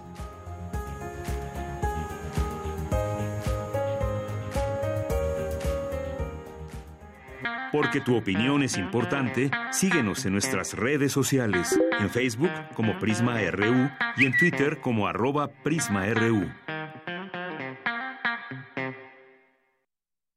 Bien, nos preguntan por aquí en Twitter si vamos a regalar boletos para Pumas el próximo domingo. Sí, tenemos cinco pases dobles para las primeras personas que nos llamen y nos digan contra quién se enfrentan los Pumas, si ya que quieren ir a ver el partido el próximo domingo como parte de la jornada 7 de la Liga MX, torneo de apertura 2020, próximo domingo 23 a las 12 del día, ya saben en Ciudad Universitaria. Es por Twitter que nos tienen que escribir si los eh, si saben contra quién se enfrenta Pumas, denos la respuesta, arróbenos por supuesto y ahí tenemos ya eh, les vamos a decir las cinco primeras personas que nos escriban a través de nuestro Twitter arroba Prisma RU. Recuerden por Twitter porque creo que ya escuché el teléfono y en esta ocasión pues no es por teléfono, otras veces eh, regalamos también por teléfono, pero ahora toca a los amigos de Twitter. Así que, pues díganos nada más contra quién se enfrentan los Pumas el próximo domingo. Y bueno, pues rápidamente también nos preguntaban cómo se saca la tarjeta de exalumno, la credencial, con su número de cuenta. Tienen que pagar 100 pesos. Recuerden que van a estar aquí nuestros amigos haciendo de eh, esta entrega, si ustedes así la desean tramitar. 100 pesos, eh, se les toma la foto y se las entregan inmediatamente con todos los beneficios ya dispuestos a que los puedan obtener. En caso de no contar con el número de cuenta, se tiene que solicitar, no importa que no esté la carrera terminada, con que hayan estado inscritos en la prepa, CSH o en la facultad. Y bueno, pues es parte del programa de vinculación con los egresados y también pueden ir directamente allá, por supuesto, pero aquí van a estar ellos el próximo viernes. Y normalmente los encuentran en la zona cultural universitaria, en el edificio D, en la planta, en la planta baja. Así que, pues estos son los requisitos. Bien, pues continuamos. Vamos ahora a las breves internacionales con Ruth Salazar. Internacional RU. El presidente de Estados Unidos, Donald Trump, ofreció indultar a Julian Assange a cambio de que el fundador de Wikileaks accediera a encubrir el involucramiento de Rusia en un pirateo informático contra el Partido Demócrata, informa hoy la prensa estadounidense. La epidemia del coronavirus COVID-19 ya ha afectado el crecimiento económico en China y una propagación a otros países podría frustrar la altamente frágil recuperación proyectada para la economía global en 2020, advirtió el Fondo Monetario Internacional. El gobierno de China retiró la acreditación de prensa a tres reporteros del periódico estadounidense The Wall Street Journal. La decisión seguía a una queja formal por el titular que se refería al actual brote de coronavirus en China y describía al país como el enfermo real de Asia, el cual consideraron racista y discriminatorio. Un vuelo comercial sirio aterrizó hoy en Alepo procedente de Damasco, reanudando los vuelos internos entre las dos ciudades más grandes de Siria por primera vez desde 2012. El vuelo que llevaba a miembros del gobierno y a periodistas es un mensaje simbólico del gobierno del presidente Bashar al-Assad sobre la consolidación de su régimen. El Tribunal Supremo Electoral de Bolivia informó que la candidatura del expresidente Evo Morales a senador por la provincia de Cochabamba todavía se está analizando, después de que varios medios informaron de su inhabilitación para conmemorar por tercer año consecutivo el Día de Acción Global por el Acceso al Aborto Legal y Seguro. Este 19 de febrero en Argentina comenzó la campaña nacional por el derecho al aborto. Por ello se convocó a un pañuelazo verde y cientos de mujeres salieron a las calles de cara a la apertura de las sesiones legislativas del próximo primero de abril.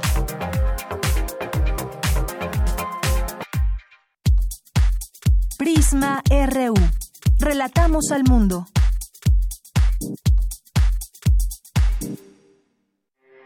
Porque tu opinión es importante, síguenos en nuestras redes sociales, en Facebook como Prisma RU y en Twitter como arroba PrismaRU.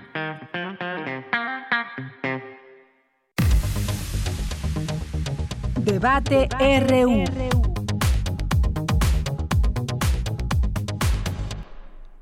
Bien, continuamos, ya estamos en esta mesa de análisis y debate donde el día de hoy vamos a platicar sobre la Ley Federal de Derechos de Autor, las implicaciones, pero poner en contexto todo esto. Recuerdan, yo les decía cuando iniciamos el programa, recuerdan aquella ocasión en que una marca, eh, Carolina Herrera, pues habría utilizado diseños mexicanos y entonces se armó toda una polémica al respecto hasta que pues se llegó a, a lo que aprobaron los senadores, que es el eliminar la libre utilización de las expresiones culturales en la ley de derecho de autor y los eh, diputados también buscaron que las comunidades puedan autorizar su uso para obtener regalías y difundir sus creaciones, porque pues efectivamente era muy fácil que una marca reconocida, no solamente esta, cualquier otra, pudiera utilizar eh, para sus colecciones. Estos diseños mexicanos, en el caso de, Carolina Herrera fueron eh, bordados tipo tenangos y diseños tipo zarape de Saltillo, Coahuila. Esto fue desde el año pasado.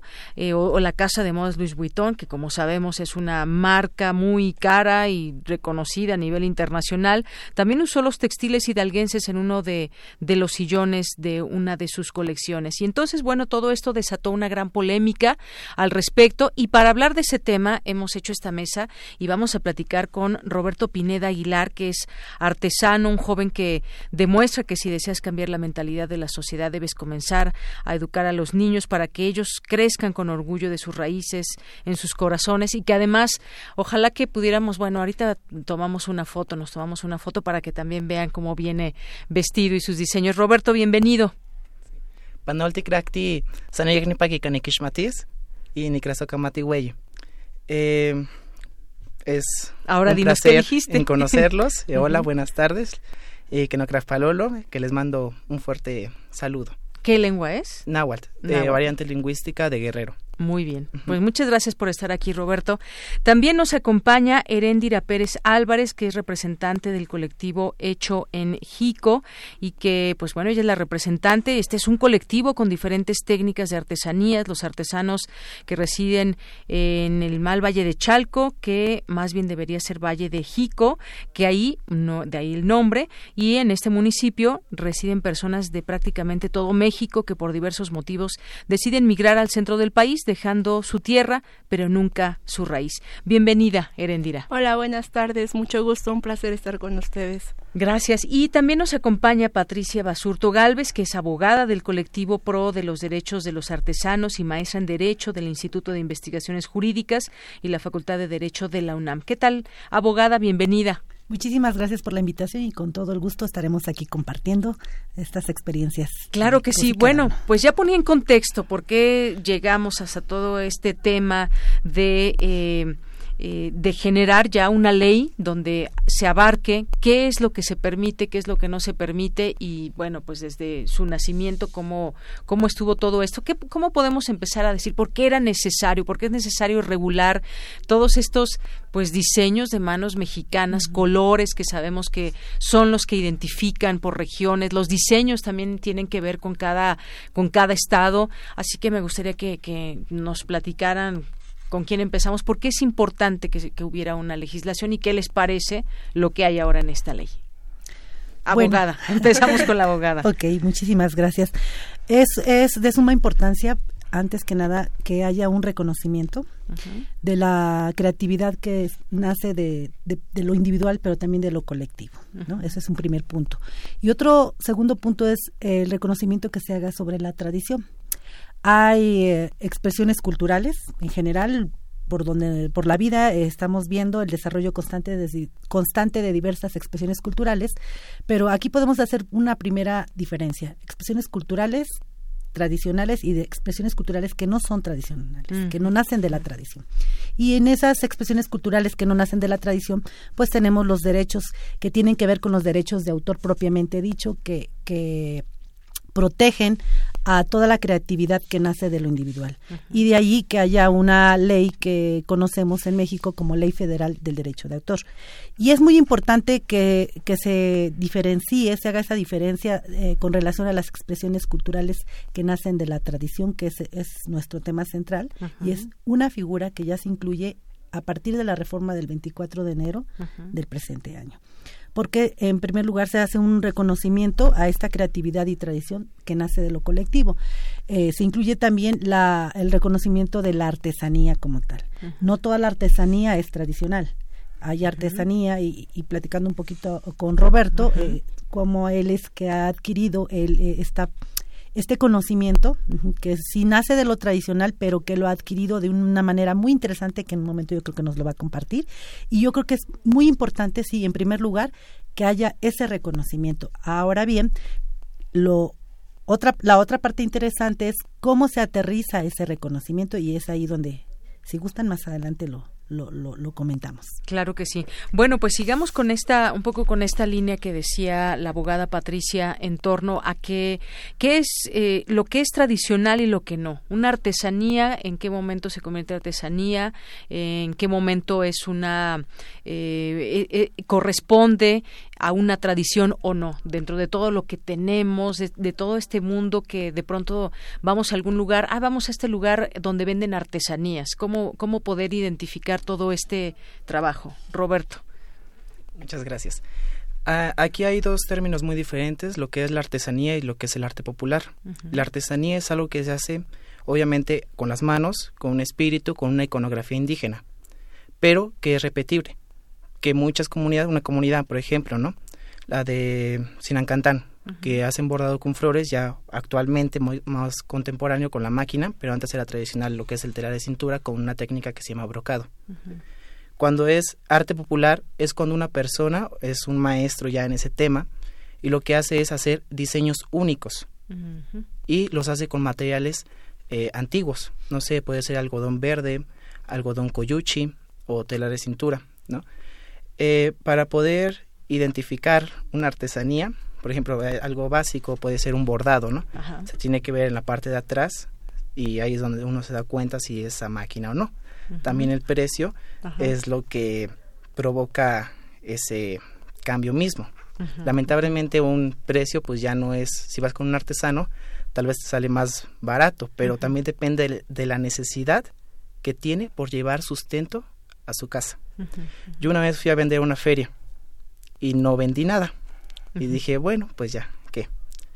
Pero me hice la pregunta y me puse a pensar, si yo fuera un padre de familia, voy a llegar a la casa y voy a decir, no eh, hoy no comemos, no puedo hacer eso. O sea que también ahí entra la necesidad que tenemos los mexicanos por dejar de ser malinchistas y egoístas y mirar al indígena y a nuestros abuelos antepasados para poder rescatar todo esto. Uh -huh. Por ejemplo, ahora que estás hablando esto de los diseños uh -huh. y en la parte de atrás cómo se puede identificar, uh -huh. me gustaría que nos platiques, nos describas un poco cómo vienes vestido hoy. Traes un, un, un saco, eh, que no es completamente la manga larga y que es un diseño. A ver, platícame tú de este. En agua es este cotoncri, que es la camisa, digamos, tradicional del hombre. Y lo que tiene es listones, que cada color representa algo. Por ejemplo, el rosa o el rojo es la fertilidad. El azul puede ser lo que es la vida o el deseo. Además de aquí, pues está hecho con un material que ya vino posteriormente, que es lo que es la manta, ya no estelar de cintura. Además que tiene una iconografía de otomí. veo en esta parte izquierda tuya, animales. Animales que representan por la flora y la fauna de la localidad. Y pues, más que nada, esto es una técnica, como ya lo había dicho, que es otomí, le pueden decir que es de Tenango. Y es también ahí de que yo he ido eh, no copiando, sino aprendiendo y respetando. Porque esas personas se gastan sus ojos, se gastan sus manos, sus riñones. Pues yo también. Me gasto físicamente, pero ya con ese respeto para conservar las tradiciones y la iconografía indígena. Me decías también de la parte de atrás, no sé si podamos ver un, poquito, a ver. Eh, ajá. Ahí es donde identifica uno también qué tipo de trabajo es. También depende Cuando lo que es bordado, a mano. Por ejemplo, aquí lo que es tenango, pues te, se basa uno por el contorno de la figura y va dejando solamente una línea. Cuando es punto de cruz, pues tienen que ser líneas ya sean horizontalmente o verticalmente. No puede haber una línea horizontal y otra vertical. El trabajo está mal hecho y es un trabajo muy sucio. También depende de eso. Claro, este este que tú traes se puede utilizar hombres y mujeres o es solamente para hombres o este, eh, es, un saco, ¿no? Desgraciadamente, pues ya tampoco hay mucha ropa de hombre que gracias al machismo y por demás cosas se ha ido perdiendo. Sin embargo, aún hay prendas para hombre. Como ya lo dije, este es un cotón puede ser, es unisex, puede utilizarlo un hombre o una mujer. Oh, al rato le, tomamos una foto para mostrarlo a la gente que nos esté escuchando, lo que llamaríamos un poquito como un, como un saco de torero, ¿no? Sí. Muy bien, y con todos estos colores. Bien, vamos a, seguir platicando del tema. Ahora me gustaría que Erendira Pérez Álvarez, que es representante del colectivo Hecho en Jico, nos platique de este colectivo. ¿Qué hacen? Eh, platícanos todas las actividades en torno pues, a este tema de, lo, de la tradición, de la artesanía. Ok. Eh, nosotros, de hecho, tiene poco que apenas vamos iniciando y haciendo esta unidad de artesanos en la zona oriente, principalmente en el municipio de Valle de Chalco. Eh, el municipio de, de Valle de Chalco abarca aproximadamente 44 pueblos indígenas que están ahí. Y eso es lo que muchas veces no se ve. Se ve en las comunidades y se ven uh, los pueblos que están en su comunidad pero no se ven los pueblos que han migrado y que son muchísima gente que están regados por todo el país. Y muchas de las veces están en las periferias de la Ciudad de México. Entonces, eh, lo que estamos haciendo es generar esta unidad para que sea justamente un colectivo y no una situación de intermediarios, ¿no? Porque se da mucho. Por ejemplo, recientemente yo me admiré que en el eh, aeropuerto internacional de la Ciudad de México, una blusa que nuestras compañeras venden en 150 pesos, allá estaba en 900 o hasta en 1300 pesos, ¿no? Así es. Entonces, y justo lo que pasa con las marcas reconocidas, porque ya tiene eh, Carolina Herrera, ya adquieren un valor estratosférico. Por la sola marca. Exactamente. Pero no es su diseño original y es adoptado de una comunidad específica, por y eso es lo más triste, que vemos a nuestros artesanos y los vemos hacia abajo, ¿no? Ni siquiera los vemos como iguales. Entonces, eso es lo que estamos tratando de hacer, que nosotros como artesanos nos empoderemos, ¿no? Y buscamos los, los mecanismos para poder llegar a lugares en donde nuestro trabajo sea valorado, porque como ya lo menciona eh, Roberto, pues por desgracia somos muy malinchistas, ¿no? Y aún continuamos con esta situación. Necesitamos que los medios nos digan que ser mexicano está bien, ¿no? Nos tenemos que esperar hasta que una marca reconocida nos diga que nuestras tradiciones, eh, ay, están bien padres, ¿no? Cuando de repente, vuelvo a repetir, nos malmiramos entre nosotros. Entonces, eso es lo que estamos buscando, buscar eh, los canales para fortalecernos, pero no solamente los que a veces tenemos más oportunidad de salir, ¿no? En mi caso, pues por fortuna, al igual que Roberto, no tengo hijos, no estoy casada, entonces tengo esa facilidad de moverme. Pero los compañeros que si no que van... viven de eso. Exactamente, si no van un día a vender, o sea, simplemente no come ese día toda su familia, es más complicado para ellos. Entonces, pues ahorita estamos sirviéndonos un poco de nuestros tiempos libres que tenemos para ir a representar, pero no ser las cabecillas, sino más bien ser quienes hablamos y damos la voz, pero por todos. Entonces, eso es un poco de nuestro trabajo. Cuando gusten, los esperamos en Valle de Chalco. Muy bien, en Valle de Chalco, este colectivo eh, hecho en Jico. Así es. Muy bien, y que también me imagino que esta blusa que tú portas el día de hoy está hecha justamente en este es. colectivo y por estas manos también. Es por nuestra compañera Luz Andrea. Eh, es la técnica de telar de cintura, justamente Ujú. en brocado. También, muy bonita. Ahorita nos les tomamos una foto. Bueno, continuamos también, abogada, con todo esto. A ver, eh, en algún momento alguien dijo, el problema de México ha sido que no hemos logrado pasar de lo artesanal a lo industrial. ¿Se debe seguir ese camino? ¿Cómo se debe de seguir? Están involucradas muchas personas que se dedican a esto justamente, a, a- a hacer prendas, y no solamente prendas, por ejemplo, hay collares, hay bolsas, hay zapatos, hay pues todo tipo de, de- de- de prendas para, para vestir y también elementos que sirven para, eh, para acompañar a esta, a esta ropa. ¿Cómo, ¿Cómo entendemos todo esto? ¿Se debe pasar a- de lo artesanal a lo industrial? No precisamente. ¿Cómo entendemos todo este camino? Sobre la cuestión tradicional y, eh, eh, que va muy de la mano con lo, con lo artesanal, eh, enfocándonos específicamente a la artesanía que proviene de los pueblos originarios. Y digo pueblos originarios porque es una demanda que han tenido siempre de ser denominados así, y no indígenas, toda vez que se ha considerado como una, una, un término peyorativo. Eh, hay toda una discusión actualmente sobre qué es lo tradicional.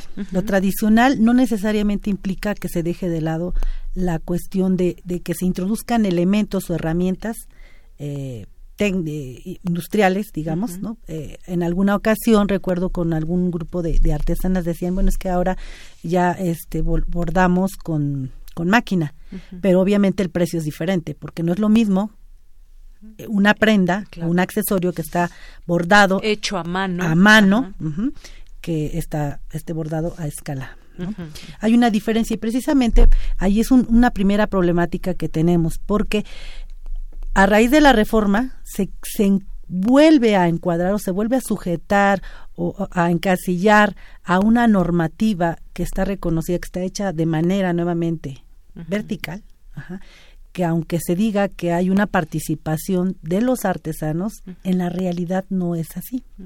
Porque no podemos justificar que a través de foros se, se diga, se ha consultado a los sujetos hacia quienes va dirigida la norma. Hay normativa internacional, estándares internacionales ya que se han creado para que se puedan aplicar a lo nacional.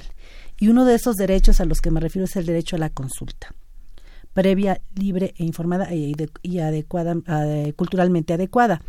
En este sentido, eh, considero que ese cajón que al que se le ha estado veniendo sujetando, se le ha querido encasillar y que ahora ya lo tenemos en una reforma en la Ley Federal de, del Derecho de Autor, en, la- en el título que tiene que ver con las expresiones, eh, las eh, culturas populares y que ahora se adiciona expresiones culturales, eh, me parece que es una violación a estos derechos colectivos de los pueblos originarios y de los artesanos que tradicionalmente realizan sus prendas, los accesorios, etcétera. ¿Por qué? Porque tienen una cosmovisión y tienen una naturaleza diferente a lo que no es tradicional. Y encasillar en estos esquemas de la propiedad intelectual, pues violenta totalmente sus derechos y, y podemos hablar de una inconstitucionalidad y de una inconvencionalidad. En nuestro artículo segundo de la Constitución se consagra que debe haber un respeto de esas formas de organización y en qué momento se les ha respetado esas formas de organización que tienen para saber cómo preservar, cómo procurar una protección con relación a todo lo que deviene de ellos. Entonces, eh, lo artesanal, pues no podemos tener un punto de comparación con lo que se hace a escala. Para eso tenemos el régimen de la propiedad industrial, que se, a través de la cual se protegen los diseños industriales y viene una reforma más adelante que ahorita está en discusión, una ley de salvaguardia de los conocimientos, cultura e identidad de los pueblos indígenas y afromexicanos, que la verdad hemos estado haciendo el análisis, me preocupa gravemente porque en algún momento también va a chocar con esta reforma, porque por un lado se dice se van a respetar los los eh, los esquemas de los pueblos eh, originarios en el sentido de que surgiera una controversia pero por otro lado se dice que no, que si hay una controversia se va a decidir de forma colegiada. En este caso, que es la Secretaría de Cultura, el Instituto, Instituto Nacional de Pueblos Indígenas y los representantes de las comunidades involucradas. Y otro otro problema también que tenemos es que la naturaleza de la Ley Federal del Derecho de Autor, la propiedad industrial y la, eh, los derechos de autor tienen una una fuerza obligatoria dentro del territorio nacional. Entonces esto limita. Y yo me pregunto, ¿el Estado mexicano ahora sí va a defender eh, el uso indebido, la apropiación indebida de, esos diseños que nacen de lo colectivo? Tenemos una, una, una riqueza cultural, digamos, extraordinaria, ¿no? biocultural, tanto que es así como lo comentaba hace unos minutos, que marcas prestigiosas han volteado a vernos. Pineda Cobalín, que fue una de las primeras marcas que ha explotado estos diseños y que dice, pues nosotros damos el crédito y no estamos violentando la norma.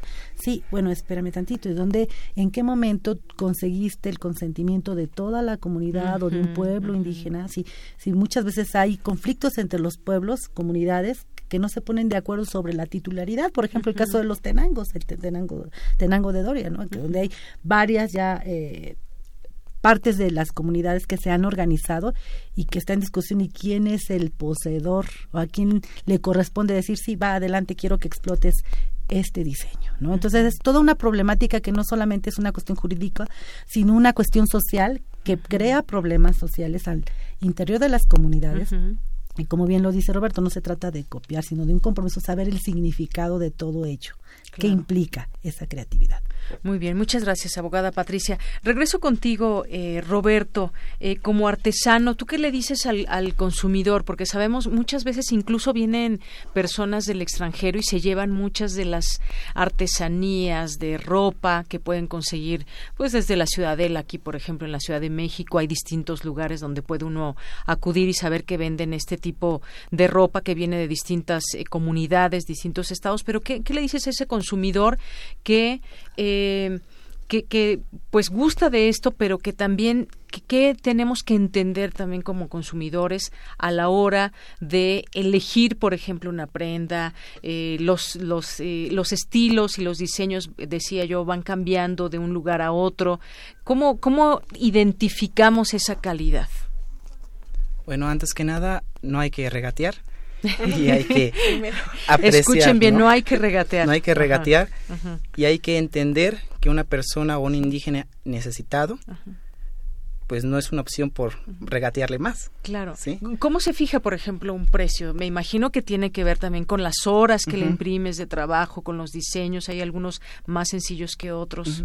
Claro. Eh, depende la qué tan fino es el trabajo. Por ejemplo, un punto de cruz lo puede hacer de cinco cuadros o cinco puntitos, vas a, va a acabar más rápido. Y una persona que hace dos puntitos, pues va a acabar mucho más lento y se va a gastar más sus ojos. Por ejemplo, una persona que hace tela de cintura depende del hilo, tan fino que es, si es teñido o si es hilado a mano. También qué calidad o qué tan difícil de conseguir es ese hilo. El hilo koyuchi es caro porque ya casi nadie lo cultiva y el verde mucho menos. También si un material es teñido, con qué se tiñe. ¿Cuál es este hilo coyuchi que dices? Coyuchi es un hilo nativo de Oaxaca que es de color café. Es su color natural, no está teñido.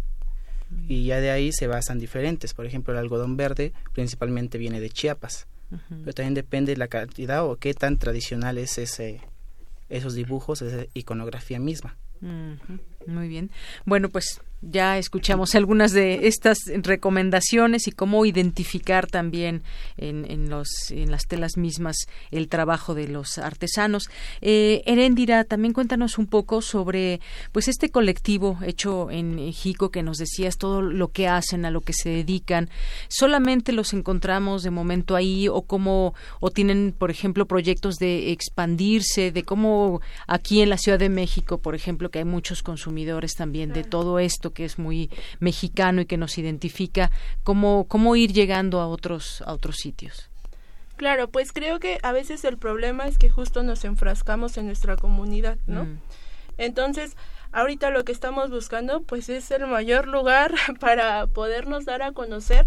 De hecho, eh, estamos participando en el Congreso Internacional de Artesanos que está organizando justamente la FES Aragón.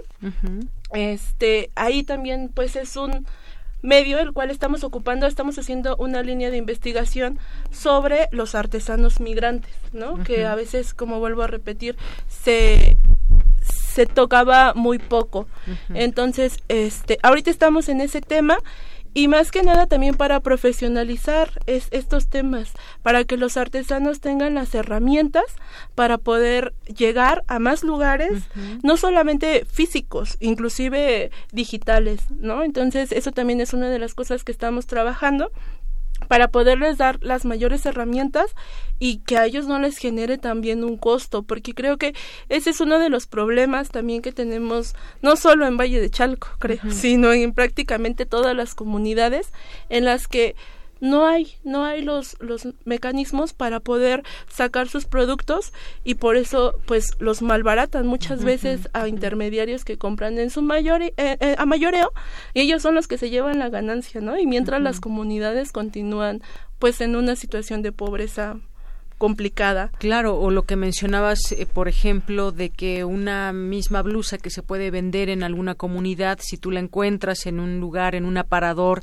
del aeropuerto, que sabemos que, bueno, los precios son elevadísimos, ahí cómo, cómo es que se tiene que hacer esa, esa, esa relación, porque están vendiendo algo que viene de manos de alguna de alguna comunidad. Todo esto.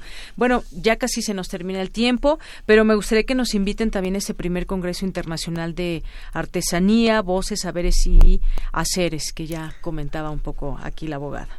Sí, pues muchas gracias. Eh, antes que de compartirles el evento que tiene que ver con el Congreso Internacional de Artesanía, me gustaría compartirles que, bueno, eh, formo parte de ese colectivo en pro de los derechos de los artesanos y nos pueden buscar en la página de Facebook como arroba proartesanos. Y derivado de esto, eh, estamos, hemos organizado conjuntamente un evento con la eh, FES Aragón, la División de Estudios de Posgrado de la FES Aragón, y el primer, es el primer Congreso Internacional de Artesanía, Voces, Saberes y Haceres. Este va a tener verificativo del 6 al 8 de mayo del año en curso. Y bueno, tenemos siete líneas temáticas. Eh, pueden buscar en la convocatoria y estamos abiertos para recibir contribuciones.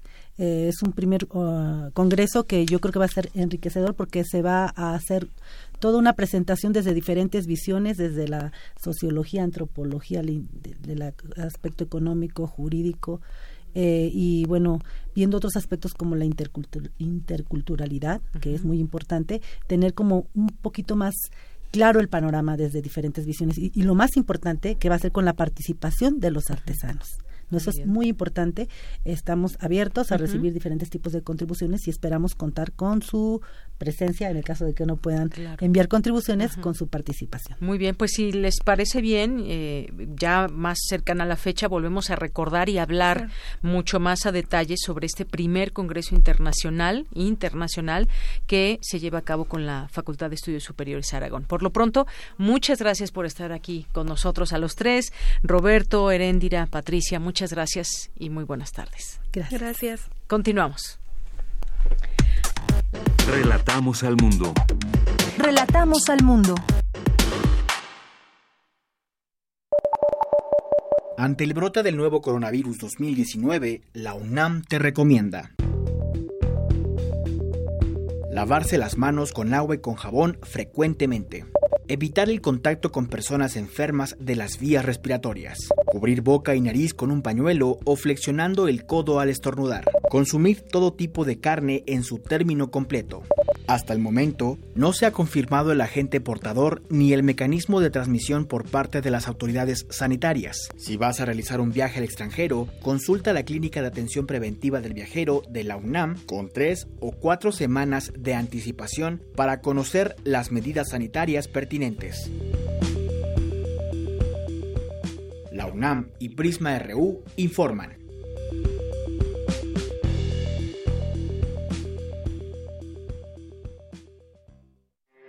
Porque tu opinión es importante, síguenos en nuestras redes sociales, en Facebook como Prisma RU y en Twitter como arroba PrismaRU.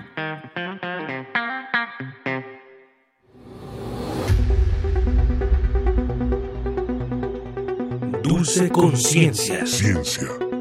En Prisma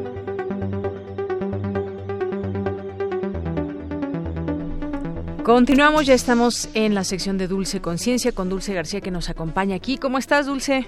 Hola, Deyanira, muy bien, muy buenas tardes. ¿Y tú cómo estás? Pues muy bien, ya queriendo conocer acerca del el tema de hoy, una galleta para erradicar parásitos en animales. De los animales. Exactamente. Pues no se nos vayan a estar antojando las galletitas. Sí, y ver cómo afectan estos parásitos también a los seres humanos, ¿no? Eh, antes de platicar con la académica que ya está en la línea, ¿qué te parece si escuchamos un poquito de información? Adelante.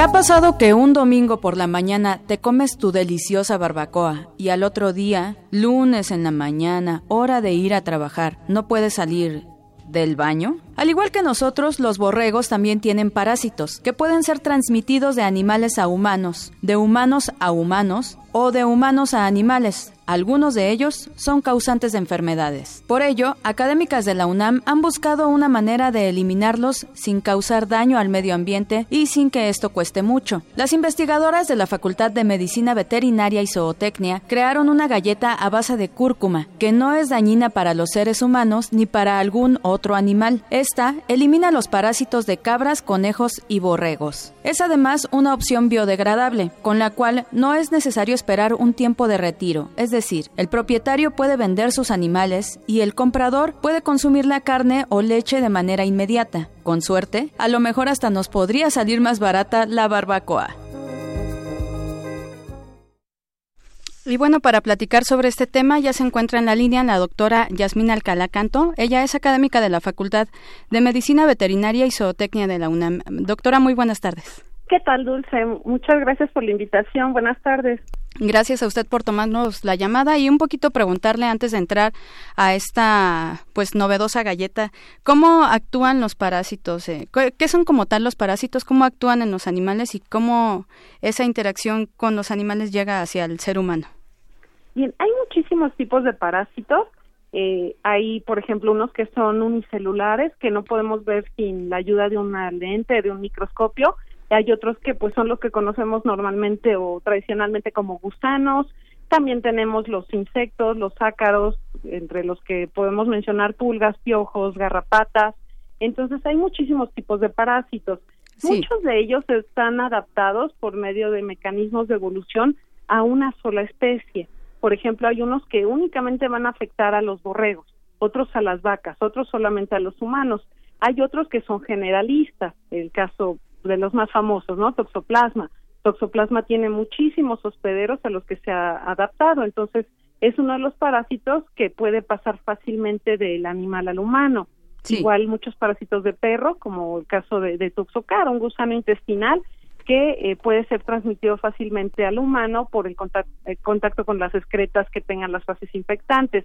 Y bueno, muchos de ellos tienen un impacto sanitario, es decir, un impacto sobre la salud del animal, otros tienen impacto en salud pública, aquellos que se transmiten de animales al humano, y hay otros que su impacto es más que nada su relevancia es económica, es decir, posiblemente no veamos mortalidades superiores al 20%, sin embargo, pueden llegar a ser eh, cuantiosas las pérdidas en la producción, es decir, el animal infectado no va a producir la misma cantidad de carne, la misma cantidad de leche o de huevo, y eso afecta muchísimo el bolsillo de los productores.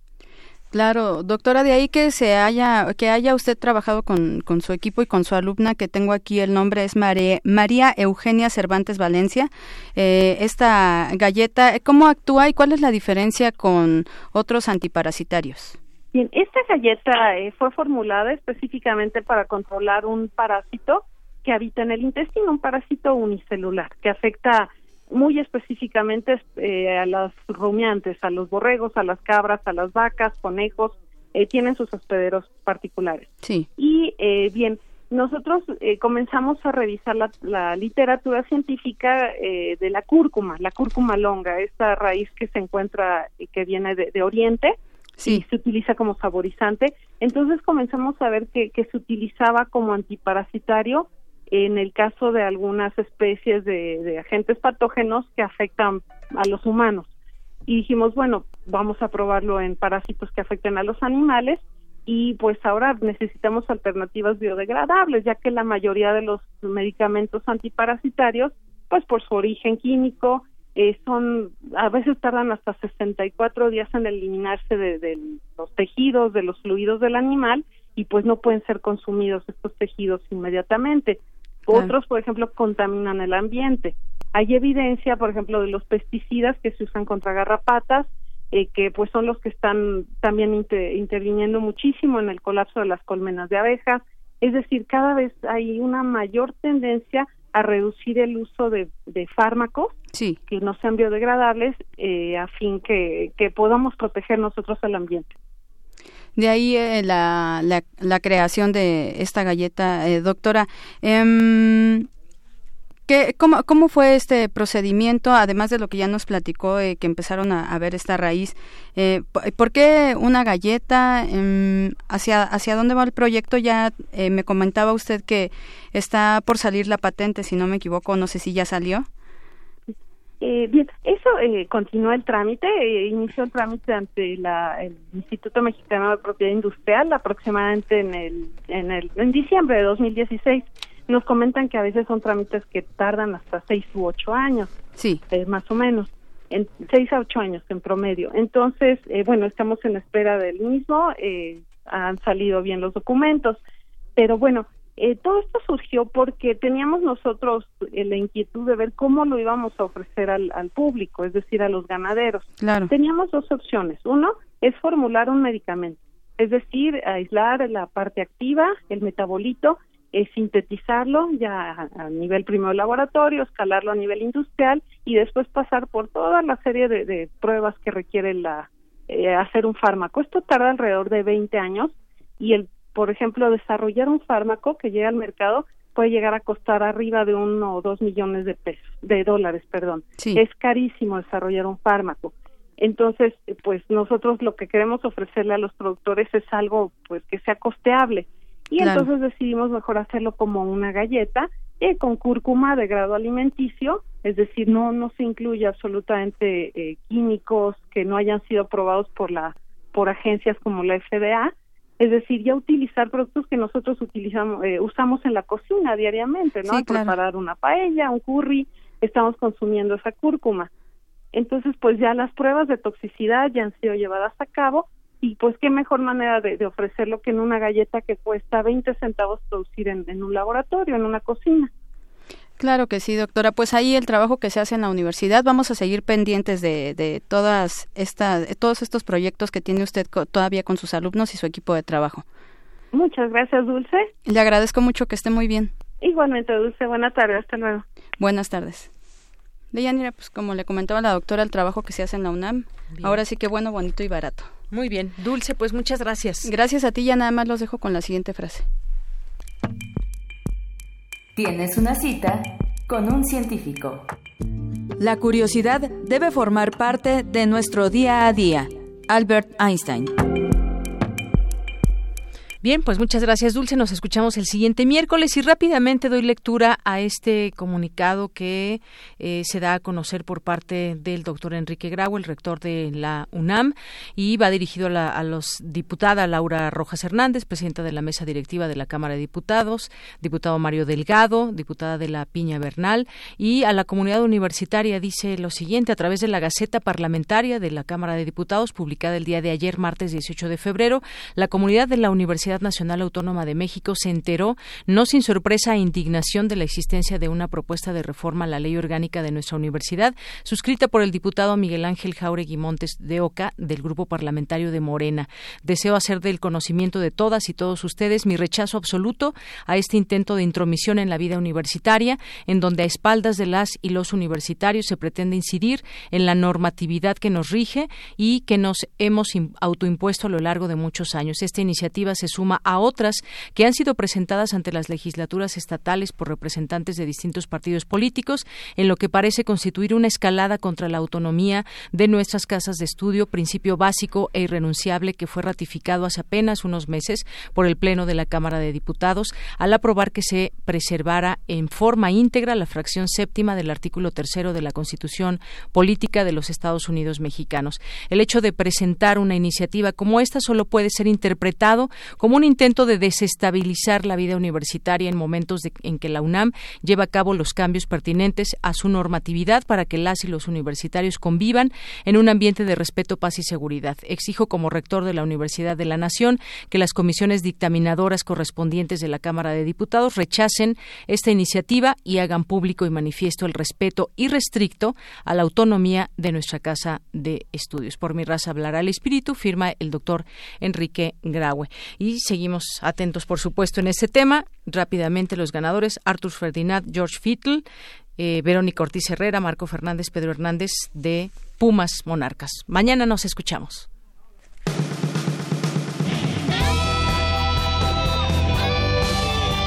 Prisma RU. Relatamos al mundo.